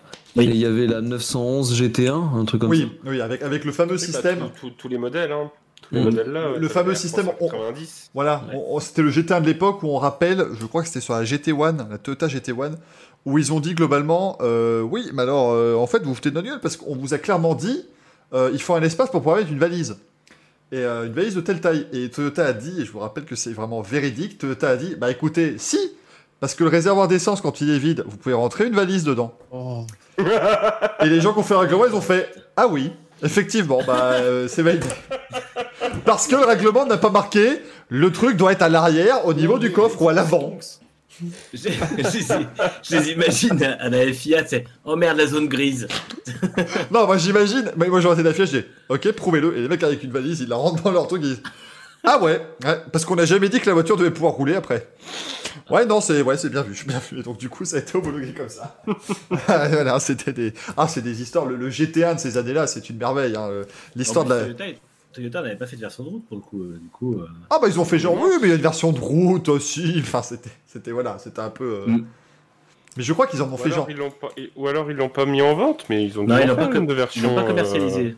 Ouais, ouais, mais ils ont... oui, mais ils ont dû en fabriquer euh, Mm. un certain nombre quand même pour dire. euh, Bah, en fait t'étais obligé. Le, le règlement. Voilà, Voilà, c'était en- passe. Voilà mais c'était en fait mais je crois que je crois que la FIA à l'époque disait. Euh, évidemment, on veut que ce soit des voitures de roue, vous êtes obligé d'en faire un certain nombre d'exemplaires. Mm. Et je pense que non, je crois que c'était genre, faites-en 6. Mm. C'est vraiment sortir un- quelques voitures et puis ça fera, voilà, ça fera de la route. Quoi. Euh, mais il existe effectivement, je vois ça, il existe encore une Toyota GT1 de route. Euh, mais ils ont dû en sortir 4 des usines, quoi. C'était vraiment pas. euh. Mm. Et donc ici aussi, je crois que le, le truc, ça doit être une, une quinzaine ou pas plus. Enfin voilà, ils doivent pas faire énormément d'exemplaires. C'est pas, euh, ils doivent pas sortir la nouvelle 208, quoi. hein. C'est c'est vraiment. Euh, euh, c'est vraiment ça, mais effectivement, il y aura plusieurs. On nous a demandé si Toyota était seul en, en hypercar. Non, puisqu'il y aura Glickenhaus euh, qui sera en hypercar cette année. Et on aura. Bah, D'ailleurs, on va attendre évidemment d'avoir la, la liste des engagés complète qui arrivera euh, dans, dans une semaine, hein, si je dis pas de bêtises. Euh, mais du coup, on aura aussi Baïkoles qui va être là, en, en hypercar. Bon, alors eux, évidemment, on va voir un petit peu ce que ça va donner. Euh, et en LMP1, pour l'instant, on a Alpine. Voilà. C'est tout, hein. J'ai fini, moi, je sur la liste des engagés LMP1. Pas- ouais. Honn- Honnêtement, en fait, ils ont tellement voulu. euh, Enfin, ils ont été un peu piégés par la crise et tout ça, mais ils n'ont pas donné un règlement précis tout de suite. Ils n'ont pas donné une année précise tout de suite. Et en fait, au final, ils se retrouvent avec euh, deux règlements qui se mettent en place sur deux années. Et donc, c'est bien. À partir de 2023, il y aura Porsche, il y aura Audi, il y aura Peugeot. Mais d'ici là, l'an- Peugeot sera l'an prochain. Mais bon, ça reste que ben, on va encore avoir une édition du Mans, une année de WEC qui vont pas être terribles, quoi. Bah, Toyota risque fort de. Voilà, parce que Toyota vient quand même avec une force de frappe assez, euh, assez incroyable. Genre, j'en peux plus, je vois que la Glickenhaus sera propulsée par un moteur français qui s'appelle le Pipo. Ah ben. Et, et- et avec une, euh, un turbo Mario. C'est le plus possible, quoi. La. Je vous jure que le nom, ce sera la Glickenhaus 007 LMH Pipo. J'en ai marre, je- J'en ai marre. J'en ai marre. Je me moque pas, non mais je me moque pas Formula. Mais... Pipo, c'est un, excellent artisan, mais Voilà. c'est vrai que quand tu fais un projet mondial, euh, C'est ça en fait. C'est- un, bon un très bon artisan français, mais pour faire le championnat du monde d'endurance en catégorie reine, ça fait un peu, un peu bizarre quand même, je trouve. Euh, mais bon, Glickenhaus aussi, c'est un artisan à la base. Je, fais une, je fais une petite parenthèse sur le WRC parce qu'on vient de m'envoyer ça. C'est sorti il y a 3 heures, fatalité, mais on n'a pas dû le voir. À savoir que le, le rallye Monte Carlo his- euh, classique et historique sont annulés. Ah Et ils, ont, ils avaient lieu du 30 février au 3, 30 janvier au 3 février. Donc ça sent un peu le derrière pour le WRC. Euh, Alors après, je crois, euh, si je ne dis pas de bêtises, le Monte Carlo historique, Mm. euh, c'est aussi- c'est un événement, comment dire C'est-à-dire que tu peux faire une bulle pour le WRC, parce Oui. que ce sont tous des pilotes pro et tout, et là, le Monte Carlo historique, c'est un peu plus, voilà, c'est... euh, C'est un peu plus open bar. Voilà, c'est- on a des journalistes qui y participent, euh, tout ce genre de choses, Mm. effectivement. Donc, euh, c'est une épreuve de régularité, donc c'est voilà, c'est des preuves de ouais, rivalité, c'est- c'est pas pareil. C'est sur plus de distance, c'est peut-être plus, voilà, Mm. il y, a- peut-être plus de difficultés, effectivement. Euh, mais voilà, on croise les doigts. De toute façon, hein, on vous le dira la semaine prochaine dans le, dans le Racing Café si le, le rallye Monte Carlo est toujours prévu ou pas. Je pense quand même que ça me paraît euh, difficile euh, d'annuler. euh, Enfin, si l'annulation vient, c'est dans les jours à venir, parce que la semaine Sur- prochaine, surtout que je crois que les équipes sont déjà dans le sud de la France, ils font des tests, des roulages là-bas, donc euh, Ouais. a priori tout le monde est sur place, quoi. Voilà, oui, oui. Non, donc, justement, il y a les, les fameux Anglais qui sont pas sur place et M s'ils Sport, viennent si, pas, si. en gros. euh, M-Sport, ils sont, déjà arrivés M Sport, j'ai vu une vidéo, je sais plus si c'était de Planète Marcus ou de Ah ouais Rally Sport tout à l'heure, qui mettait euh, justement des images, je crois que c'était Planète Marcus, de la, il la Fiesta en test, euh, donc j'imagine que c'était dans le sud. Bah écoutez, on, on vous tiendra au courant évidemment pour le, pour le rallye Monte Carlo. Euh, McLaren se réservera une place en Formule 1 pour la saison 9. hein, on, parlait, on dit souvent que la Formule a du mal, bah là quand même ils, arrivent à tirer McLaren, donc faut quand même les saluer. Euh, donc euh, c'est une place de réserviste pour l'instant, mais en gros ça veut juste dire que si McLaren souhaite participer, ils pourront participer. Voilà.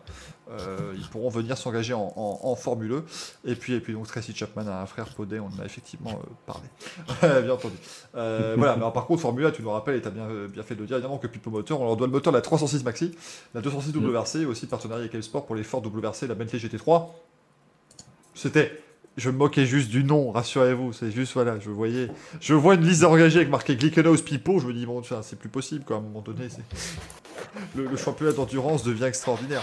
Euh, mais en tout cas, on verra ce que ça va donner sur le championnat du monde d'endurance euh, cette année. Ils ont un calendrier, hein, euh, évidemment, pour, pour le WEC 2021, mais c'est encore très, hein, très soumis à changement plausible, puisque si je dis pas de bêtises, le calendrier du WEC, ils, vont, ils veulent aller à Sebring. Euh, si c'est comme d'habitude. Voilà, ils veulent commencer la saison le 19 mars avec les 1000 miles de Sebring. À voir. À voir en vrai. Difficile à imaginer. Ouais, à voir comment ça peut se faire. Puis le 1er mai, les 6 heures de Spa. Les 12 et 13 juin, les 24 heures du Mans. Ça, on espère que ça va tenir quand même. Le 18 juillet, les 6 heures de Monza. Le 26 septembre, les 6 heures de Fuji. Et le 20 novembre, les 6 heures de Bahreïn. Voilà pour euh, ce qui est prévu actuellement. Euh, et donc la l'entry qui devrait sortir la semaine prochaine. Et ça, on attend évidemment avec impatience pour voir qui pilotera quelle voiture. Parce que pour l'instant, on n'a que Brandon Hartley. hein. Pour, euh, pour Toyota, le reste, on ne sait pas du tout euh, qui, euh, qui pilotera, notamment dans cette catégorie. Yeah. Et on s'intéressera au reste, bien sûr. Vas-y, Annie. Il y a une rumeur comme quoi ils garderaient quand même leurs deux équipages. euh, Ce qui me semble pas déconnant. hein. Ouais. J'ai vu, j'ai- j'ai vu que José Maria Lopez avait re- retweeté les trucs de la GR010, donc j'imagine que. Non. Ne rigole pas, Michael. Non mais non mais je crois que je suis j'ai cru que t'allais dire Josiane Balasco et je me suis dit pourquoi elle aura Excusez-moi chers amis, je suis parti. Je... Alors, écoute, Josiane Balasco ne rejoindra pas Toyota. Ça, c'est un scoop. Et Christian Clavier, ouais. Vous l'avez écouté, vous l'avez écouté en premier dans Racing Café ça. Qu'il n'y aura pas de place chez Toyota pour Josiane Balasco. Non mais c'est vrai que oui, non, Josiane Lopez par contre oui, je pense qu'il va rester. Euh, et puis on a quand même un équipage qui a gagné les trois dernières éditions des 24 heures du Mans. Enfin, plus ou moins, puisqu'il y avait Fernando Alonso sur euh, les deux premières éditions. Mais voilà, je pense que Boemi, euh, euh, Kobayashi, Nakajima, ça devrait quand même rester aussi, à mon avis, pour, pour cette équipe Toyota. Voilà pour les news. Il y en avait quand même pas mal cette semaine. hein. On a peut-être loupé quelques-unes, toutes nos excuses, bien sûr. Nous n'avons jamais dit être exhaustifs, mais nous brossons un portrait le plus large possible. Mais maintenant, on aimerait avoir votre avis sur des choses et surtout répondre à vos questions. C'est le courrier des viewers et encore une fois, vous avez été euh, très très très euh, sympa et très euh, actif dans vos questions. Euh, on a reçu beaucoup de questions cette semaine. Encore une fois, je m'excuse énormément pour ceux à qui on ne répondra pas aujourd'hui. Par exemple, j'ai déjà pris une question de la semaine dernière pour aujourd'hui, donc elles seront répondues à un moment. Vous avez bien dans le chat si vous souhaitez nous envoyer des questions pour l'émission de la euh, semaine prochaine. Merci le Breton pour les deux bits, qui nous permet d'arriver à 1150, c'est merveilleux. Et donc Mathieu85 la semaine dernière nous posait la question, euh, voilà, euh, c'est vraiment aussi encore une fois dans l'idéal. Quelle serait pour vous la réglementation moteur idéale et réaliste pour 2026 Avec des biocarburants, pas de MGUH, deux pédales, une chaîne à guidon moi, je relève, oui, euh, oui, hein, bien sûr, à fond. Mais euh, qu'est-ce que vous en pensez, les amis? Qu'est-ce que c'est une question vaste, hein, volontairement évidemment. Mais qui veut se lancer sur ce règlement moteur idéal? Merci, donc euh, Mathieu, euh, bah, euh, j'espère que tu as je, peux, je peux me lancer sur les biocarburants en fait. Le, le délire, c'est que biocarburant, ça veut tout dire, ça veut rien dire. Euh, ce que tu mets dans ta bagnole, il y a une grosse partie de biocarburant maintenant, donc je veux dire, là, le seul truc, c'est de se dire qu'on a un carburant qui est, qui est viable euh, écologiquement et économiquement. Euh, ça peut être pas mal déjà pour le développement des, des, voitures de tourisme, donc ça, pourquoi pas? Je vois pas ça comme un, un, mal en soi. Après, le, tout ce qui est la partie hybride, il y a toujours eu un, un débat comme quoi c'était complexe à mettre en, en œuvre. Là maintenant, on a les, les données. Est-ce qu'on cherche à le complexifier? Est-ce qu'on le garde comme tel? Ou est-ce qu'on l'enlève complètement parce que ça coûte cher, euh, mine de rien euh, Idéal et réaliste, il n'y a rien euh, qui dit que demain l'électrique va, va, pas être vu comme euh, le, pire des désastres écologiques, qui dit que finalement l'hydrogène, moi c'était bien, mais on va le laisser tomber. Je, je sais pas. Après, il faut voir aussi, ils vont essayer de, de, voir 2026 pour voir à plus long terme ce que ça peut, ça peut donner. Ça va être une évolution pour quelque chose d'encore plus grand. Euh, c'est assez chaud, je sais pas ce que vous en pensez de, de, de cette volonté-là, mais... Ouais, c'est un début, un... ouais, ils arrivent au carrefour en fait pour savoir où ils vont aller à la suite, et puis... Euh... Ce sera pas forcément la décision finale, je pense, qui sera prise en 2026. chez Ferrari, plutôt que d'arriver à Carrefour, ils sont arrivés chez Leclerc. Leclerc. Oui, je lui ai fait jingle en tant qu'à faire. Jeff est à ça de quitter l'émission. Je sais pas si tu t'en rends compte. Oui, je vais retourner dans ma cave. C'est absolument euh, C'est le viol de 23h qui arrive, donc.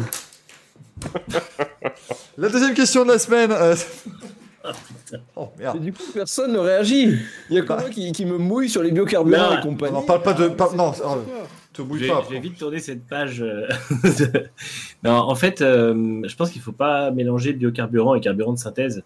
Et euh, parce que les biocarburants, c'est ce qu'on a déjà dans les voitures actuellement entre 5 et 10 mm. Et c'est, je crois que déjà en F1, ils en utilisent une partie, un très faible ouais, pourcentage. Mm. Ouais. Euh, après, eux, ce qu'ils veulent mettre en place à moyen terme, justement, pour pas aller vers l'électrique, c'est les carburants de synthèse, Exactement. qui seraient euh, dérivés de carbone, je crois, par un processus scientifique que je ne peux pas vous expliquer parce que je n'y connais rien. Mais, Mais dis donc, Manu, comment on fabrique de l'essence à partir de carbone? Eh ben, je suis pas un scientifique. Alors, du coup, alors je, je sais pas exactement. Après, je sais que c'est euh, une transformation euh, qui, apparemment, ils savent faire, mais ils savent pas le rendre efficient pour un moteur pour l'instant en tout cas pas assez, surtout pour un moteur de F1. Après, je pense qu'effectivement, ce serait le, la meilleure solution pour, euh, pour donner du crédit à la F1 sur euh, encore 10-15 ans sans aller vers l'électrique, parce que du coup, c'est du, des carburants qui ne seraient pas forcément euh, chers à produire, qui ne seraient pas forcément euh, problématiques sur le plan écologique, et qui seraient des carburants zéro émission. C'est ce qu'on cherche en fait avec l'électrique c'est que les voitures n'aient plus d'émissions polluantes quand elles, quand elles roulent. Mmh. Donc, euh, du coup, ce serait une super solution. Ils n'en sont pas encore euh, à, à, une phase où ils peuvent l'exploiter en compétition, mais euh, ils espèrent, ils désespèrent pas qu'à la prochaine réglementation, ce soit là. Quoi. Donc, euh, moi, je sais que la réglementation idéale, pour moi, ce serait ça. Après, ça éviterait qu'on aille vers l'électrique, parce que pour l'instant, l'électrique, je pense que c'est très adapté aux, aux, voitures de route. Je pense qu'aux voitures de course, on voit que la Formule E, c'est encore tôt simplement parce qu'il n'y a pas les, les, les, capacités de batterie et euh, il n'y a pas les performances. Après, pourquoi ça, pas ça, ça, devrait, ça, ça devrait assez changer, mais le problème c'est que ils sont quand même, comme on avait déjà discuté, il y a la licence exclusive de la Formule I jusqu'en euh, 2228 euh, avec Alexandro Agag qui a négocié ça de façon assez habile. Mais euh, est-ce qu'on va arriver justement à cette à cette à cette fusion parce qu'il y a une des deux formules qui sera en crise ou est-ce qu'il y en a carrément une qui va mourir d'une d'une mort assez atroce parce que elle va tomber dans l'abandon complet? À savoir. Mmh. Ouais, c'est ça. Après, euh, Je pense, je pense qu'il devrait garder, maintenant que l'hybridation est quand même bien développée et que le, le plus gros des dépenses a été fait, euh, je pense qu'il devrait garder l'hybridation. Je pense même qu'il devrait essayer de la rendre, de rendre à la fois les moteurs thermiques plus efficients, ils sont déjà sur des moteurs très efficients, et à la fois 50%. hein. Ouais, 50% de l'énergie euh, qui est exploitée. Et à la fois, je pense qu'on devrait euh, essayer de mettre un peu plus de, de place sur l'hybridation en disant, par exemple, qu'elle peut permettre de faire les tours de mise en grille, euh, le- la moitié des tours de mise en grille, euh, les, les arrêts au centre, etc., en tout électrique. Et puis, euh, puisqu'on voit qu'une F1 aujourd'hui, comme la Mercedes, peut redémarrer avec son MGUK, donc elle n'a pas besoin du moteur thermique pour, pour rouler à basse vitesse, en fait. Ouais, alors si tu fais ça, tu tues Ferrari. Hein. Ah, ils ont qu'à s'adapter aussi. hein. Mais après, est-ce qu'on pourrait pas imaginer, euh, d'ailleurs, euh, je crois que c'est le WEC qui fait ça aussi, euh, pour commencer, par exemple, Ouais. l'obligation d'être dans les stands à vitesse mmh, avec le moteur électrique. Ça peut être, Ouais. ouais, ça peut être un bon. euh, Et c'est ce qu'ils veulent faire aussi sur le WRC, à faire les liaisons en, Ouais. en électrique. Ouais. C'est ça, c'est ça. Et arriver sur les spéciales avec le surplus de puissance, 4000 chevaux, enfin ça va être extraordinaire. Mais, euh, mais ouais, non, ça pourrait être une chose effectivement intéressante. Euh, mais c'est vrai que euh, la question de Mathieu est effectivement large et euh, voilà, mais ce qui va vraiment être crucial, je pense que ça va être le carburant utilisé effectivement et tout ce système de voilà de, de- dans quel euh, dans quel euh, vers quelle idée on se situe parce qu'effectivement s'il arrive à faire de tous les carburants de sa thèse comme il le souhaite. Voilà, après on pourrait aussi imaginer des biocarburants, on parlait d'éthanol. Euh, le 100% éthanol, ça fonctionne. Hein. Euh, L'IndyCar euh, roule à 100% éthanol depuis 2008. Euh, donc, donc ça peut aussi se faire sans perte d'efficacité, sans. D'ailleurs, ils, ils y gagnent en consommation. On pourrait faire voilà. rouler les voitures au Ricard. Ah mais oui, ah, mais bien sûr. Ce serait. euh, Mais alors, euh, comment ça au Ricard dessus ou avec du Ricard dedans? Je suis perdu. De partout, partout. Partout. Et puis tu rentres une malle dans le réservoir, il n'y a aucun souci. C'est Ricard qui a fait euh, le point J. Euh, D'ailleurs, je tiens à te dire, mon cher terrible parce que tu avais commencé ce segment Corée des viewers avec une, une prestation euh, pertinente, voilà, vraiment sur les biocarburants, et, et- Et voilà. et tout a été ruiné aux yeux du chat. C'est terrible. C'est terrible. C'est terrible. On a aussi la pile à combustible, bien sûr, Valkyria, mais ça, c'est encore. euh, Bon, la pile à combustible, ça, je crois, ce serait une révolution très dure à mettre en place. Euh, Et puis alors, l'hydrogène a quand même des, des problèmes écologiques qui sont euh, Oui. très peu soulevés parce que euh, beaucoup, beaucoup veulent en faire la solution idéale face à l'électrique, mais euh, entre les coûts d'exploitation, le coût de l'hydrogène, parce que un plein d'hydrogène sur une voiture aujourd'hui c'est 60 à 70 euros, et euh, le fait que bon après euh, y, a, il y a encore tout à faire pour que ce soit des voitures performantes quoi. Donc euh, Il y a BMW, BMW qui est pas mal dedans et PSA voulait euh, se, se lancer dessus pour les. Pour le- de ce que j'ai compris, c'était le, le véhicule business to business, donc euh, plus les utilitaires, ce genre de choses, quoi. le- le- les 24 heures du Mans sont sur, sur le dossier hydrogène depuis Oui. au moins 8 ans. hein. Mm. En fait, faut- et, et elle commence seulement à faire des, des tests, quoi, des, des- des démonstrations. Donc, euh, faut se rendre compte que là, euh, si on attaque l'hydrogène aujourd'hui, on est dans la situation de l'électrique il y a 10 ans. Donc en fait, Ouais. c'est un retour en arrière énorme au niveau de, de l'évolution quoi. tu, tu peux pas, à l'horizon 2026, il n'y aura pas d'hydrogène sur les F1. Ça, je pense que c'est impossible. Non, sûr Euh, et certain. Tu peux pas, voilà. Je vous dis, 2026, c'est limite là que les 24 heures du Mans commencent à envisager l'hydrogène. Euh, Et eux, comme on le dit, ils sont sur le dossier depuis des années, donc effectivement, ça paraît, Ouais. ça paraît compliqué. Mais en tout cas, ouais, on verra, on verra où ça, va- où ça va partir cette affaire. Bien sûr, on imagine quand même que les biocarburants et les, les carburants de synthèse, plutôt comme tu disais Manu, prendront une place, à mon avis, prépondérante dans, euh, dans tout le système euh, voulu par la FIA. Alors là, j'ai pour les deux euh, d'ailleurs questions qui viennent, en fait, j'en ai regroupé plusieurs parce que vous aviez été euh, pas mal à parler des, des mêmes thèmes, euh, notamment Inconnu, qui n'avait pas mis le pseudo, mais pas obligé d'en mettre, euh, De Fallen 9 et Jojo El Cigogno, qui nous avait dit globalement, c'est la petite question voilà, sympathique pour parler un petit peu de nous, euh, parce que si on ne le fait pas, personne ne le fera. Euh, mais donc, globalement, depuis quand, c'était depuis quand suivez-vous les sports mécaniques et pourquoi? Qu'est-ce que vous aimez dans le sport, dans le sport mécanique et qu'est-ce qui vous intéresse dedans? Et quel est votre plus vieux souvenir de Formule 1 Je vais commencer par toi, Jeff, sur ces- cette partie, cette partie Père Castor. Alors, euh, les sports auto. Alors, euh, j'ai dû commencer fin 90, début 2000. Euh, J'étais tout petit, donc moi en fait le, le premier souvenir clair que j'ai de que que, que j'ai, je vais répondre de plus vieux souvenir de F1 dont je me souviens, c'est la première victoire de Raikkonen, donc Malaisie 2003. Mhm. Et, mais je suis quasiment certain que j'avais commencé à regarder avant parce que je me souviens avoir été fan de Hakkinen. Donc j'ai dû regarder Mhm. Les années les, les années titrées de d'Hakkinen, mais j'étais trop petit, je suis trop petit pour m'en souvenir. Et du coup, de Euh, Bottas Pas du tout. C'est-à-dire j'ai fait Hakkinen, Raikkonen, Kovalainen est arrivé, j'ai fait non. Ah bon Fini. Bah ça alors D'après- D'après AWS, euh, Fini. D'après AWS, dans les virages rapides, il est pas mal. Hein. euh. le, le Euh, donc Bonjour, du coup, ouais. euh, alors, si- en fait, quand j'étais tout petit, genre 3-4 ans, j'étais un fanat de bagnole, mais pas dans le sens euh, mécanique, juste dans le sens euh, vo- voiture, truc qui roule, quoi. Mhm. Donc moi, en fait, on, on- on me, fil- on me filait des autoplus quasiment toutes les semaines. Et quand j'avais 3 ans, euh, ma famille aimait bien me foutre dans la rue et je, donne- et je donnais le nom de toutes les voitures Ah oui qui étaient garées. C'était Rainman, quoi. Ouais, c'est ça, c'est ça. Euh, C'était mon, c'était mon kiff quand j'étais petit, et donc je pense que du coup, bah après, euh, forcément, on a dû montrer à la télé des voitures et. Oh Oh tu sais, moi, mon idole quand j'étais petit, c'était Dominique Chapat, quoi. hein, donc euh, bon. Évidemment. Et puis revient. après, euh, Non, il a c'est fallu attendre. Euh, Ah, mais Faites le taire. Après, il a fallu attendre euh, 2006 que j'ai le câble, Motors TV. Là, Ouais. alors là, c'était la folie. hein. Ah là, je me suis mis au BTCC, au V8 Supercar, NASCAR. euh, la DP. oh. Il y avait, il y avait Oui, tout sur Motor City. Aussi. Ah, c'était un kiff absolu, la chaîne là, c'était incroyable. C'est- Ça, Voilà. ça, ça manque. Un Motors TV, j'avoue que ça manque. Vraiment, ça- Ah. Clairement. T'avais tout, t'avais vraiment de tout. À, l'ép- à leur grande Ouais. époque où ils avaient quasiment les droits de tout, enfin t'avais les 24 heures du Mans sur Motors TV. T'avais, C'était génial. T'avais, t'avais IndyCar, t'avais, euh, t'avais les Champ Car, les Bourdet, enfin t'avais, t'avais tout. T'avais V8 Supercar, les Mickey de Bathurst en intégralité, enfin c'était vraiment, euh, vraiment incroyable. Moi j'aimerais juste vous répondre pour le plus vieux souvenir de Formule 1 parce que certains le connaissent, mais je me rends compte qu'avec le Racing Café j'ai une nouvelle audience. Euh, et, et j'ai aussi des gens ici qui m'accompagnent qui n'ont pas forcément connu mon premier souvenir de Formule 1. Il est, il est dur, attention, hein, vous allez, vous êtes pas prêts à celui-là. Mais en fait, c'est, je me rappelle vraiment de ça. Euh, mon père regardait les Grands Prix dans les années 90. Et en 99, moi, je jouais avec mes petites voitures. Je, je jetais un coup d'œil de temps en temps pour voir ce qui se passait. Et à un moment, je jette un coup d'œil. C'était après le Grand Prix, vous savez, quand ils affichent le classement du championnat. Ah. Et j'ai vu qu'il y avait Stéphane Sarrazin dans le classement. Et j'ai, pensé. Non, non, j'ai, pensé, pensé aux visiteurs. j'ai gueulé Sire, Sire à Sarrazin, et voilà. C'est des malades C'est des malades Et, euh, et du coup, Australie 2000, j'étais là. J'ai Australie 2000, premier Grand Prix. Ah, putain. Il est où le sarrasin Et t'as dit, bah c'est fou, c'est comme dans les. euh, Et là, mon père m'a regardé, il a dû dire, putain, jamais mon fils n'arrivera à quelque chose.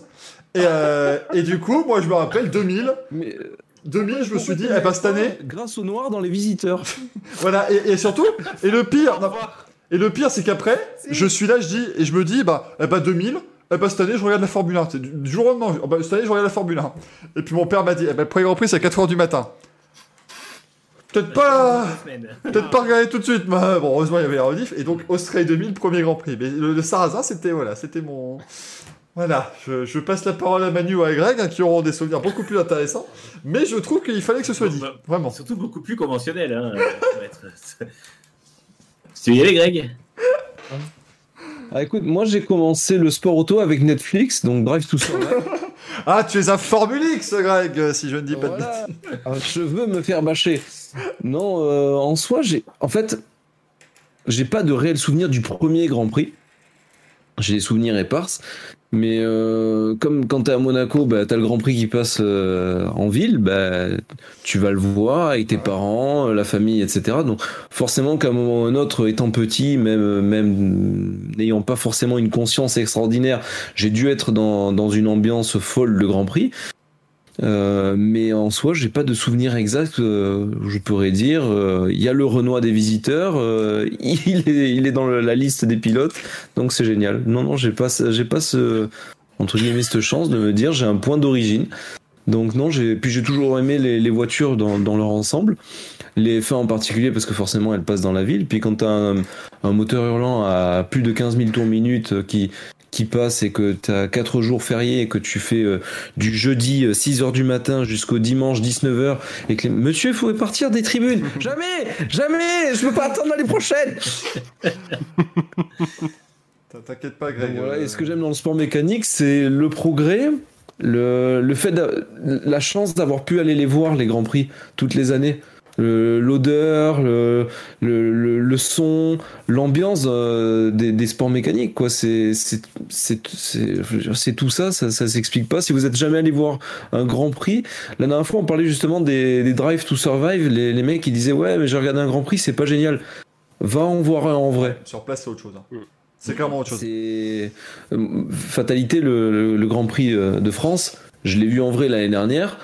Quand après sur Twitter tu voyais, Eh, il était à chier. Moi j'ai pris mon panard, j'ai pris des photos tout le long, c'était génial. Euh, Un Grand Prix mauvais, en fait, ne sera jamais mauvais en bord de piste, ça qui est cool. C'est que tu vois les voitures C'est passer, ça. tu, tu, tu, Mm. tu- tu vis ton plaisir, c'est vachement chouette. Euh, mais de toute façon, Ouais. Greg, t'en fais pas. Moi, j'ai- je, je pense que je devais être très limité à l'époque, hein, parce que donc il y a l'épisode Sarrasin. Et puis il y a un jour, j'entends la pub du TF1 qui dit Dans quelques instants, le Grand Prix de Belgique. J'étais petit, et là j'ai dit à mes parents Vite, on va se mettre au bord de la fenêtre parce qu'ils vont passer, euh, sûrement vu que c'est le Grand Prix de Belgique. Voilà, donc. euh, Justement, est- le Grand Prix du Belgique il était du 1er au 31 août, comme le rallye cette année. C'était la traversée de la Belgique. Je me dis quand même, à un certain moment, mes parents, ils devaient se dire, mais il est complètement débile, ce gosse. Mais qu'est-ce qu'on a fait? Mais euh, enfin, mais je, s'ils me regardent, je me dis désolé parce qu'ils ont dû se dire, ah, mais on a merdé où? À quel moment? Ça devait être terrible de m'élever. Hein. Il, Donc, il ouais. un bon demi-litre, il faut le dire. Ah non, j'étais bercé, euh, j'étais bercé trop près du mur. Bah, c'est pas possible. Il y avait plus de. Non, non, c'était grave. Hein. Fran- Franchement, eh, si t'en as d'autres comme ça, on peut tenir une émission complète. Il n'y a pas de problème. Ah non, mais alors, non, non, mais alors, quand j'ai appris qu'il y avait le Grand Prix du, le Grand Prix du Luxembourg, je me dis, bah on habite juste à côté du Luxembourg. Oui, mais c'est en Allemagne. Bah non, c'est pas en Allemagne le Luxembourg. Il te raconte. Voilà, j'étais borné aussi. Hein. J'étais, C'était pas de ta faute, là. J'étais con et borné, hein. Faut- faut- c'était, c'était compliqué. Et toi, Manu, alors des niveaux pro et qu'est-ce que tu, qu'est-ce que tu suis dans le sport auto? Euh, moi, je suis depuis le milieu des années 90. Euh, je crois que depuis 96, je regarde la F1, euh, tous les grands prix en condition du direct, en gros. Après, les premiers souvenirs, je dirais que bah, moi, c'est pareil, mon père était fan de F1 euh, depuis que j'étais tout petit, donc forcément, je j'ai- m'y suis mis un peu bah, naturellement. Après, c'était un peu comme Jeff, j'avais le, côté où je connaissais beaucoup les voitures de route et tout ça, j'étais capable de donner les noms et tout ça, donc ça, ça, ça vachement le truc au final parce que j'achetais, enfin mes, parents achetaient des, revues, puis moi du coup je, je regardais tout ça. Ouais, le premier souvenir de F1, je crois que c'était en 94, puisque en fait mes parents, euh, on avait de la famille dans le sud-ouest, à côté du circuit de Nogaro, et à l'époque c'était un circuit test de F1. Et du coup, on avait vu les tests de Williams euh, en 94, qui était la semaine avant que c'est Nastu, d'ailleurs, c'était Damon Hill qui, qui, roulait. Ça, ça doit être le, le souvenir le plus vieux que j'ai. Après, euh, bon, après, je pense que dans la foulée de ça, je me suis mis à regarder un peu tout, parce que mes parents avaient Eurosport, donc il y avait à l'époque, il y avait le Moto, euh, MotoGP, il y avait euh, le rallye qui était, il y avait des, résumés de rallye, il y avait l'IndyCar, il y avait donc c'est vrai qu'au final, ça a été rapidement, euh, rapidement le moyen de me mettre à tout en fait, et puis de regarder un peu tout. Et après de dire ce qui nous intéresse dedans, c'est un peu, c'est un peu large comme question parce qu'au final, il y a plein de trucs qui intéressent. C'est vrai que déjà quand tu as une expérience en bord de circuit ou en bord de route, si c'est du rallye, tout de suite, ça change le truc ça te, on va dire ça te scotche vraiment à la, passion. Après, euh, il y a plein de trucs qui m'intéressent. À la fois le fait d'être fan, ce que je disais la semaine dernière, d'être fan d'une équipe ou d'un pilote et puis de les suivre et de suivre leur carrière et tout ça, c'est quelque chose de qui pour moi a toujours fait générer un peu de passion. Après, il y a aussi la course elle-même, enfin la complexité de la course, on va dire.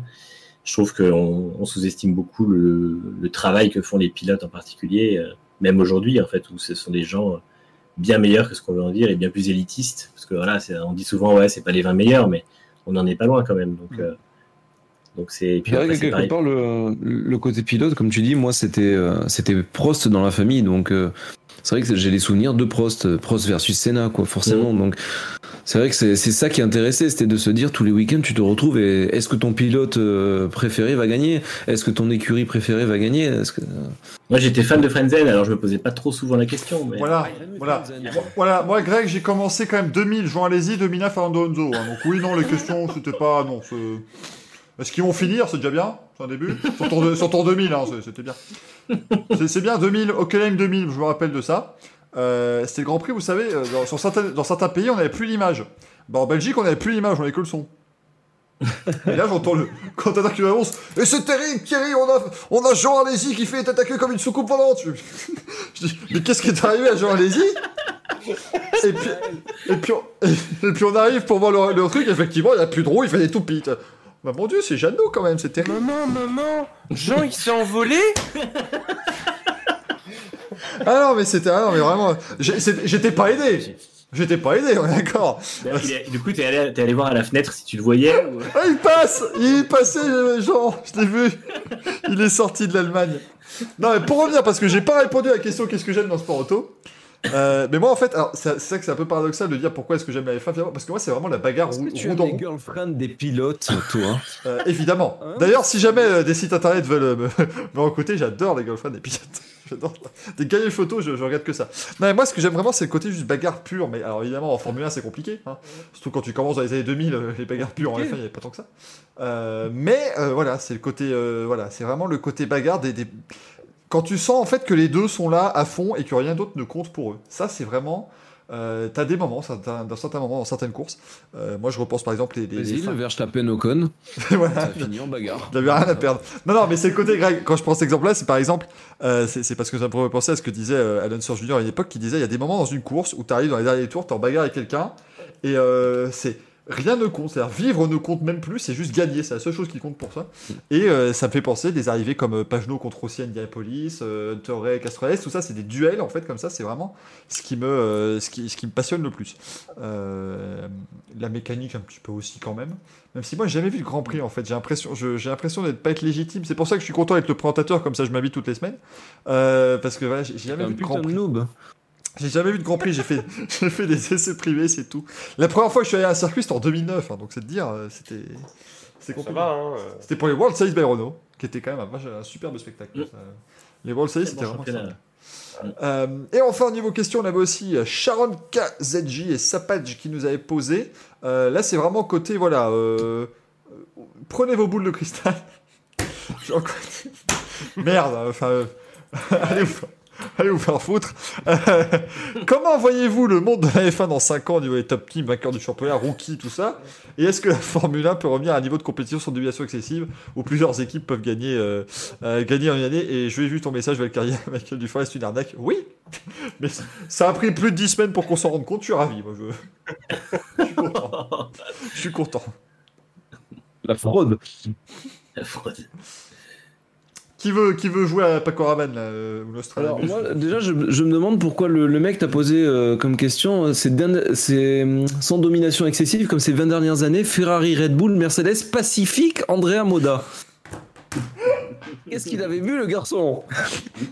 Putain, il est obligé d'expliquer ses propres blagues, le mec. hein. On Oui, en est à là. oui, monsieur. On en est à là. Oui. Je suis pas sûr. J'en peux plus. Euh, Comment on voit la F1 dans 5 ans? Jeff, Tout pareil. apprendras à pas faire Ouais, ma merci. gueule. Y a rien qui change.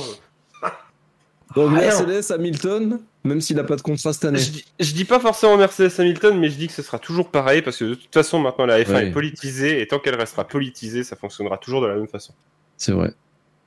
Putain, c'est beau. C'est beau, voilà, merci. Merci, le quiz euh, C'est bien, on va finir dans les 20h30, on va finir- 22h30, on va finir dans les temps. Non, moi j'avoue, c'est un truc. j'a- j'a- J'avais vu des, des youtubeurs faire des vidéos comme ça, genre, ouais, euh, je vous pré- prévoyais. Enfin, à quoi ressemblera la grille des départ en 2025 C'est impossible en vrai, c'est impossible, tu peux pas, c'est. c'est- le foot à la rigueur, tu peux commencer à t'imaginer parce que les. Voilà. En fait, pour moi, il y, a des- il y a quand même des Ouais, choses qui sont euh, probables après. Il est probable que dans 5 ans, il y ait un Verstappen, un Russell, un Leclerc qui soient dans des top teams. Mm. Euh, il est probable que Ricciardo, s'il est encore là, soit, soit devenu un des, des anciens, mais qui reste toujours super affûté. Euh, Raikkonen sera toujours là. ouais, absolument. Avec son fils. Yes. 400 Grands Prix. Euh, Avec Robin, ouais. Mais euh, non, après, euh, je pense que le- la F1 a pris des bonnes décisions en se rapprochant d'une, enfin en prenant les, les plafonds budgétaires, les, co- les compensations euh, de développement aéro et tout ça, parce que du coup, on va pas se diriger vers une formule trop monotype, même si les voitures 2022 auront quand même un Mais petit peu de restrictions. Mais on, on aura quand même quelque chose de plus serré. Du coup, ça devrait probablement être un peu plus sympa. S'ils se sont pas loupés règlement, serré. je vais faire comme si j'avais pas entendu. S'ils se sont pas Je loupés dans la, la compétition de suite. oh là là, c'est infernal. On peut plus rien dire. On a reçu une dernière question pendant l'émission, Greg, euh, qui, qui te parlera. Euh, vas-y, vas-y. Ah, J'ai pas vu. Non, non, tu l'as pas vu, tu l'as pas vu, tu, tu l'as pas vu. T'en fais pas. Euh, donc vas-y Manu, hein, vas-y finis. Ouais, non, et du coup, je pense que effectivement, à mon avis, Mercedes sera toujours là et toujours en haut du, du tableau, mais pas forcément champion. À mon avis, ils auront perdu des titres d'ici là. Et je. J'espère. Après, si. Ouais. Et je, je vois. euh, alors si, si on a des meilleurs, des meilleurs, euh, du meilleur spectacle en piste, je vois là purement de manière totalement boule de cristal que McLaren, Aston Martin seraient euh, parmi les équipes qui pourraient être, celles qui vont aller chercher et Red Bull.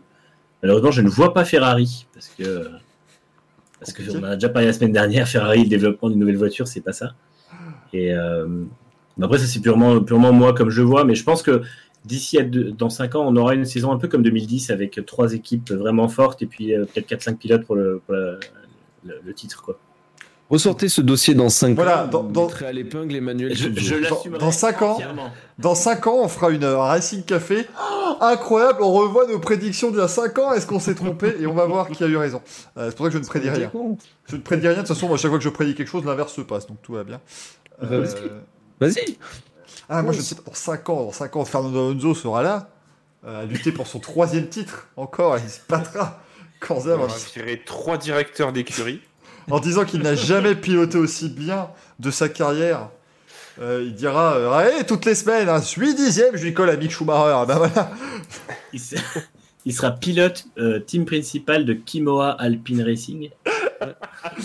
Sopico qui nous dit Zanardi reviendra en premier pilote bionique. C'est vrai que. euh, non, mais petite, petite parenthèse avec Zanardi.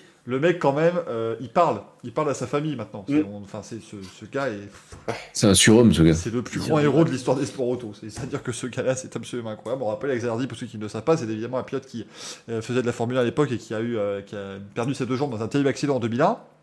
Il s'est pas laissé abattre, il a dit bah, c'est pas grave, je vais aller gagner les médailles d'or aux Jeux Paralympiques. Et, euh, et l'année dernière, en mois de mai, euh, mai-juin, je crois, euh, il, a, été victime d'un terrible accident où il a percuté de plein fouet un camion. il s'est retrouvé donc, dans, le, coma avec des graves blessures à la tête. Et là, donc tout naturellement, il s'est réveillé, il parle avec sa famille. voilà. Mm. Pour la deuxième fois, visiblement, il semblerait que la mort est perdue contre Alex Zanardi. Euh, c'est ça. Ça fait, ça fait 2-0 quand même. fait 2-0, c'est- dur à remonter un score pareil quand même. hein. Je pense que là, on est. Ça, si tu comptes mes pertes de- sur cette émission, c'est extraordinaire. Je ne remonterai jamais ma- mes stats. On est, on est toujours dans la première victoire de Greg. Et donc, Greg, la, victoire, la, la- la question que j'ai reçue, que je ne vous ai pas encore montrée, elle nous vient de. Alors, est-ce qu'on a un pseudonyme De Rolly Brefin, euh, qui, qui pose cette question. Cette question étant, Gentil garçon. pour Greg, ça fait quoi déjà Alpine sans le A? Donc, le quiz maintenant, mesdames et messieurs. Très très bien, très très bien. J'adore ce garçon. J'en peux plus. J'en peux plus parce que il y a de grandes chances que la semaine prochaine il soit là. Donc moi je, je ne je, enfin voilà, je, je ne réponds plus rien hein, pour les biffs la semaine prochaine. Vous verrez. Au moins, ils ne pourront pas tricher s'il est là. C'est ça. Oui, parce qu'il y a eu petite euh, petite fraude la semaine dernière. Mais attention, on va essayer Non, de les avoir c'était que gentil, c'était On- gentil. J'ai pas subi d'impunch- d'impeachment encore, hein. s'il vous plaît, vrai. messieurs. la, la- la house de, de, de, Racing Café va se réunir pour essayer de. Impeach. Hashtag impeach Greg, s'il vous plaît, faites monter ça sur les réseaux sociaux. Euh, parfait. Mais donc le quiz du jour. Alors juste, est-ce que je vous l'avais déjà fait? Parce que j'ai l'impression que vous avez déjà fait un Grand Prix en 95. On est d'accord que c'était Nürburgring 95 que j'avais fait, Greg. Euh, et je crois que Jeff était en plus, c'était quand Nürburgring était revenu. Mais on n'avait pas fait Australie. même pas les pilotes, tu veux que je me rappelle de ça Ouais, mais on n'avait pas fait Australie 95. Puisque le Grand Prix Australie revient en novembre. Je me dis que c'est une bonne idée de revenir sur le dernier Grand Prix Australie en novembre. Ça me semble pas con comme idée. regarder tout à l'heure, j'aurais dû. Putain. Je me suis dit, c'est pas con comme idée, tu vois, c'est c'est pas bête. Donc du coup, je vais vous demander, comme on le fait d'habitude, je vais me saisir dans mon petit carnet qui me permet d'écrire les pilotes que vous avez notés. Bah, les pilotes qui ont participé au Grand Prix d'Australie 1995. Il y a des noms, hein, il y a des, il y a des noms. hein. Ça, on s'est fait plaisir, donc on va commencer par Manu, comme d'habitude, mesdames et messieurs. Euh, vous avez mardi Alors vous pouvez répondre dans le chat puisqu'il ne regarde pas le chat, sauf évidemment Greg le, le- Ah circuit et l'année, s'il te plaît. C'est à Adélaïde, euh, 1995. Adélaïde. ouais. C'est la dernière fois que ça a lieu avant Melbourne. Ok. Eh bien, Damon Hill. Et oui, Damon Hill qui a gagné le Grand Prix avec deux tours d'avance sur le deuxième. Autant vous dire que c'était un Grand Prix génial. C'était mieux avant. C'était bien avant. Hashtag, euh, on s'amusait à l'époque. Euh, Greg Fanzen.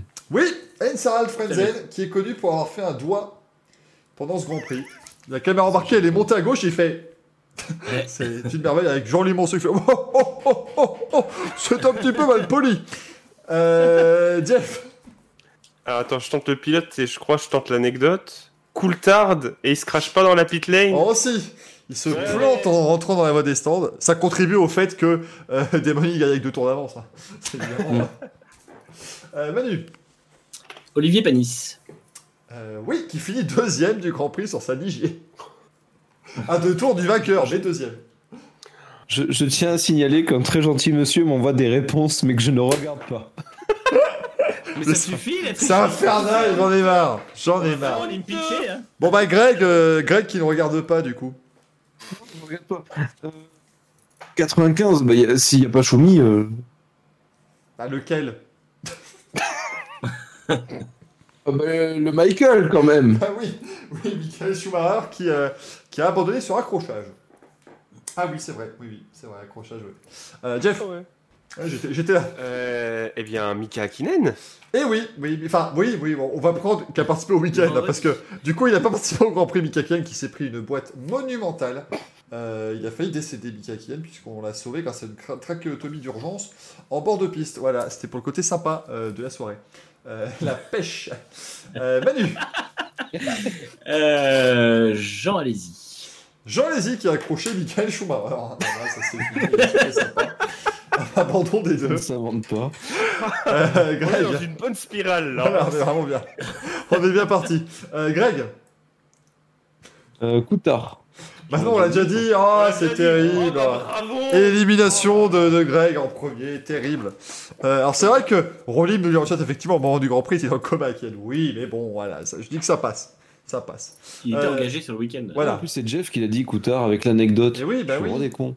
Bah non, je vais dire bah oui, évidemment que t'es, mais non quand même, je suis pas comme ça. ouais, t'es le roi des cons. Non, C'est pas un secret ça, mais. euh, Jeff, Euh... qui note, et c'est bien, il note consciencieusement ce qu'on a déjà dit. Ou alors il regarde oui. l'encyclopédie de la F1 qu'il Attends, j'essaye parce que faut pas que je dise de conneries. Euh, Barrichello? Barrichello, Barrichello qui, euh, qui a brûlé sur accident. On est sur une bonne pire. Oh, mais c'est pas vrai. Non, en même temps, ils ont, fi- ils ont fini à 8 aussi. Hein. Ouais, c'était un carnage. Euh, Manu, c'était mieux avant. Hum. Bah, je vais dire Irvine.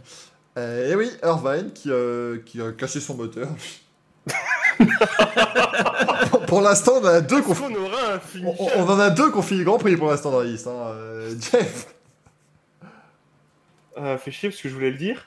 Euh... Fuck. Euh, non, il était pas là, lui. Non. Il bougeait sur Pacifique à l'époque.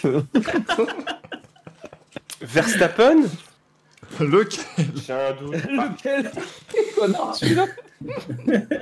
Yos Eh eh ben non. Non, non. Ah merde Non, car malheureusement, les années 95, 96, 97, ça fait partie de ces années où Jos Verstappen fait, en cumulé, il doit faire 14 courses hein, sur 3 ans. C'est une carrière difficile pour Jos Verstappen à cette Ah époque-là. Encore une victoire de Manu. Non, non, alors attention, là, vous allez. Ça, ça fleure bon la F1, ces noms qui vont sortir. Puisqu'en troisième place, en troisième place du Grand Prix, on avait Gianni Morbidelli sur la footwork. Quatrième, Marc, Bl- Marc Blundell. Cinquième, S'il y a Blundell, il y a. il y a, s'il y a- s'il y a Dupont, il y a Dupont, donc effectivement, il y a Martin Brundle dans la IG, il a abandonné sur accrochage, hein, ouais. faut, pas, faut pas déconner. Mais ce qui est bien, c'est qu'il a abandonné sur accrochage, mais c'est le seul dans le tour à avoir abandonné sur accrochage, donc je sais pas avec qui il s'accrochait, ou tout seul, je sais pas. Euh, cinquième, on a eu Mika Salo, sixième, Pedro Lamy, le frère d'Alexandra, comme euh, été dit dans le chat, bravo, hein, très bonne blague. septième, place, septième place pour Pedro Dini sur la Forti. La Forti, c'est une, c'est une voiture qui a commencé la saison en ne pouvant pas Ouais, finir les Grands Prix. dire. Euh, donc c'était fort. Huitième place pour Bertrand Gachot dans la Pacifique. Oh putain. Euh, abandon, oui bah oui, ils ont fini à 8. Hein. Abandon d'Ukyo Katayama dans la Tyrrell, de Johnny Herbert dans la Benetton, euh, de Gerhard Berger dans la Ferrari. Oui, parce qu'il y a quand même des noms que avez ratés qui n'étaient pas. Mais ces trois-là, De-. Abandon de Roberto Moreno dans la Forti. Oh, il a piloté chez Andrea Moda, hein, Roberto Moreno, on rappelle. hein, Mm. C'était ça. Oh.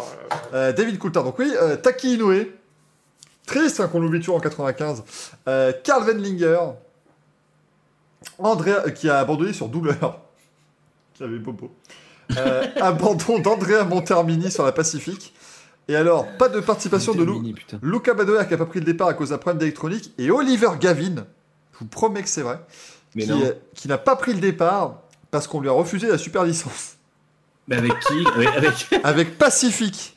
Oh merde. Il est piloté chez Pacifique, on Attends, lui a déjà dit deux pilotes chez Messi. Oui, bah oui, mais juste, il doit remplacer un Ah, des il deux. s'est fait remplacer du coup. Voilà, par, il s'est euh, fait remplacer par Gachot au Montermini. Euh, D'accord.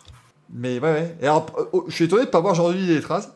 Euh, mais lui, il était en 94 en Australie. Où, euh, Non, il a fait des courses en 95. Ouais, il a fait, il a fait Nürburgring 95 où à un moment donné, le commentateur de la BBC dit parce que t'as Jean-Yves Letraz qui, qui se gare littéralement devant Schumacher qui lui prend un tour, mais il se gare, il traverse la piste et il se met dans l'herbe. Et là, t'as qui fait mais qu'est-ce que fout de Letraz Je comprends. C'était un monde de Jean-Yves Letraz qui, au bout de 10 tours à Adélaïde en 94, euh, s'est fait prendre un tour. Le Grand Prix d'Adélaïde, c'est 80 tours, hein, donc euh, j'imaginais que le mec était sur un niveau euh, dantesque. Euh, voilà pour ce quiz. Encore une fois, Manu qui remporte le quiz, ça commence à devenir une petite habitude hein, quand même pour, euh, pour l'ami. Et puis maintenant qu'on fait le, le Racing Café en triumvirat, il y a beaucoup plus de possibilités de, de participer. Allez, là, deux fois dans la soirée. Fou, je suis bien, je suis en forme, je suis en forme. Ça fait partie des mots que j'aurais placés évidemment dans les lives euh, qu'on fera sur les, essais privés du 12 au 14 mars. En tout cas, c'est la fin de ce euh, nouvel épisode du Racing Café. J'espère qu'il vous a plu. Bien entendu, je pense qu'on s'est bien amusé encore ce soir et merci pour les 50 bits euh, qui nous amènent à 1200. Merci beaucoup vraiment encore une fois à Greg, à Manu et à Jeff d'avoir été des nôtres. On se retrouve évidemment la semaine prochaine, même heure, même endroit, 20h30 cette chaîne Twitch. Qui sait? Qui sait? Peut-être que Lewis Hamilton aura signé un contrat. Pas sûr, pas sûr quand même. Si vous voulez venir parler quand même de sport auto avec nous, n'hésitez pas à nous rejoindre sur le Discord, euh, qui est pas très actif niveau sport auto, mais allez, allez-y, rassurez-vous, ça va venir. Envoyez-nous évidemment vos questions pour le courrier directeur de la semaine prochaine. Je vous dis à très très très bientôt. L'émission est évidemment disponible demain matin en replay sur YouTube et sur les plateformes de streaming audio. Et restez avec nous, je vous envoie vers l'ami Kenny Martino pour terminer la soirée sur Twitch. À la prochaine, merci Greg, merci Manu, merci Jeff, merci au chat. On se retrouve la semaine prochaine. À bientôt. Merci à tous. Et merci à tous.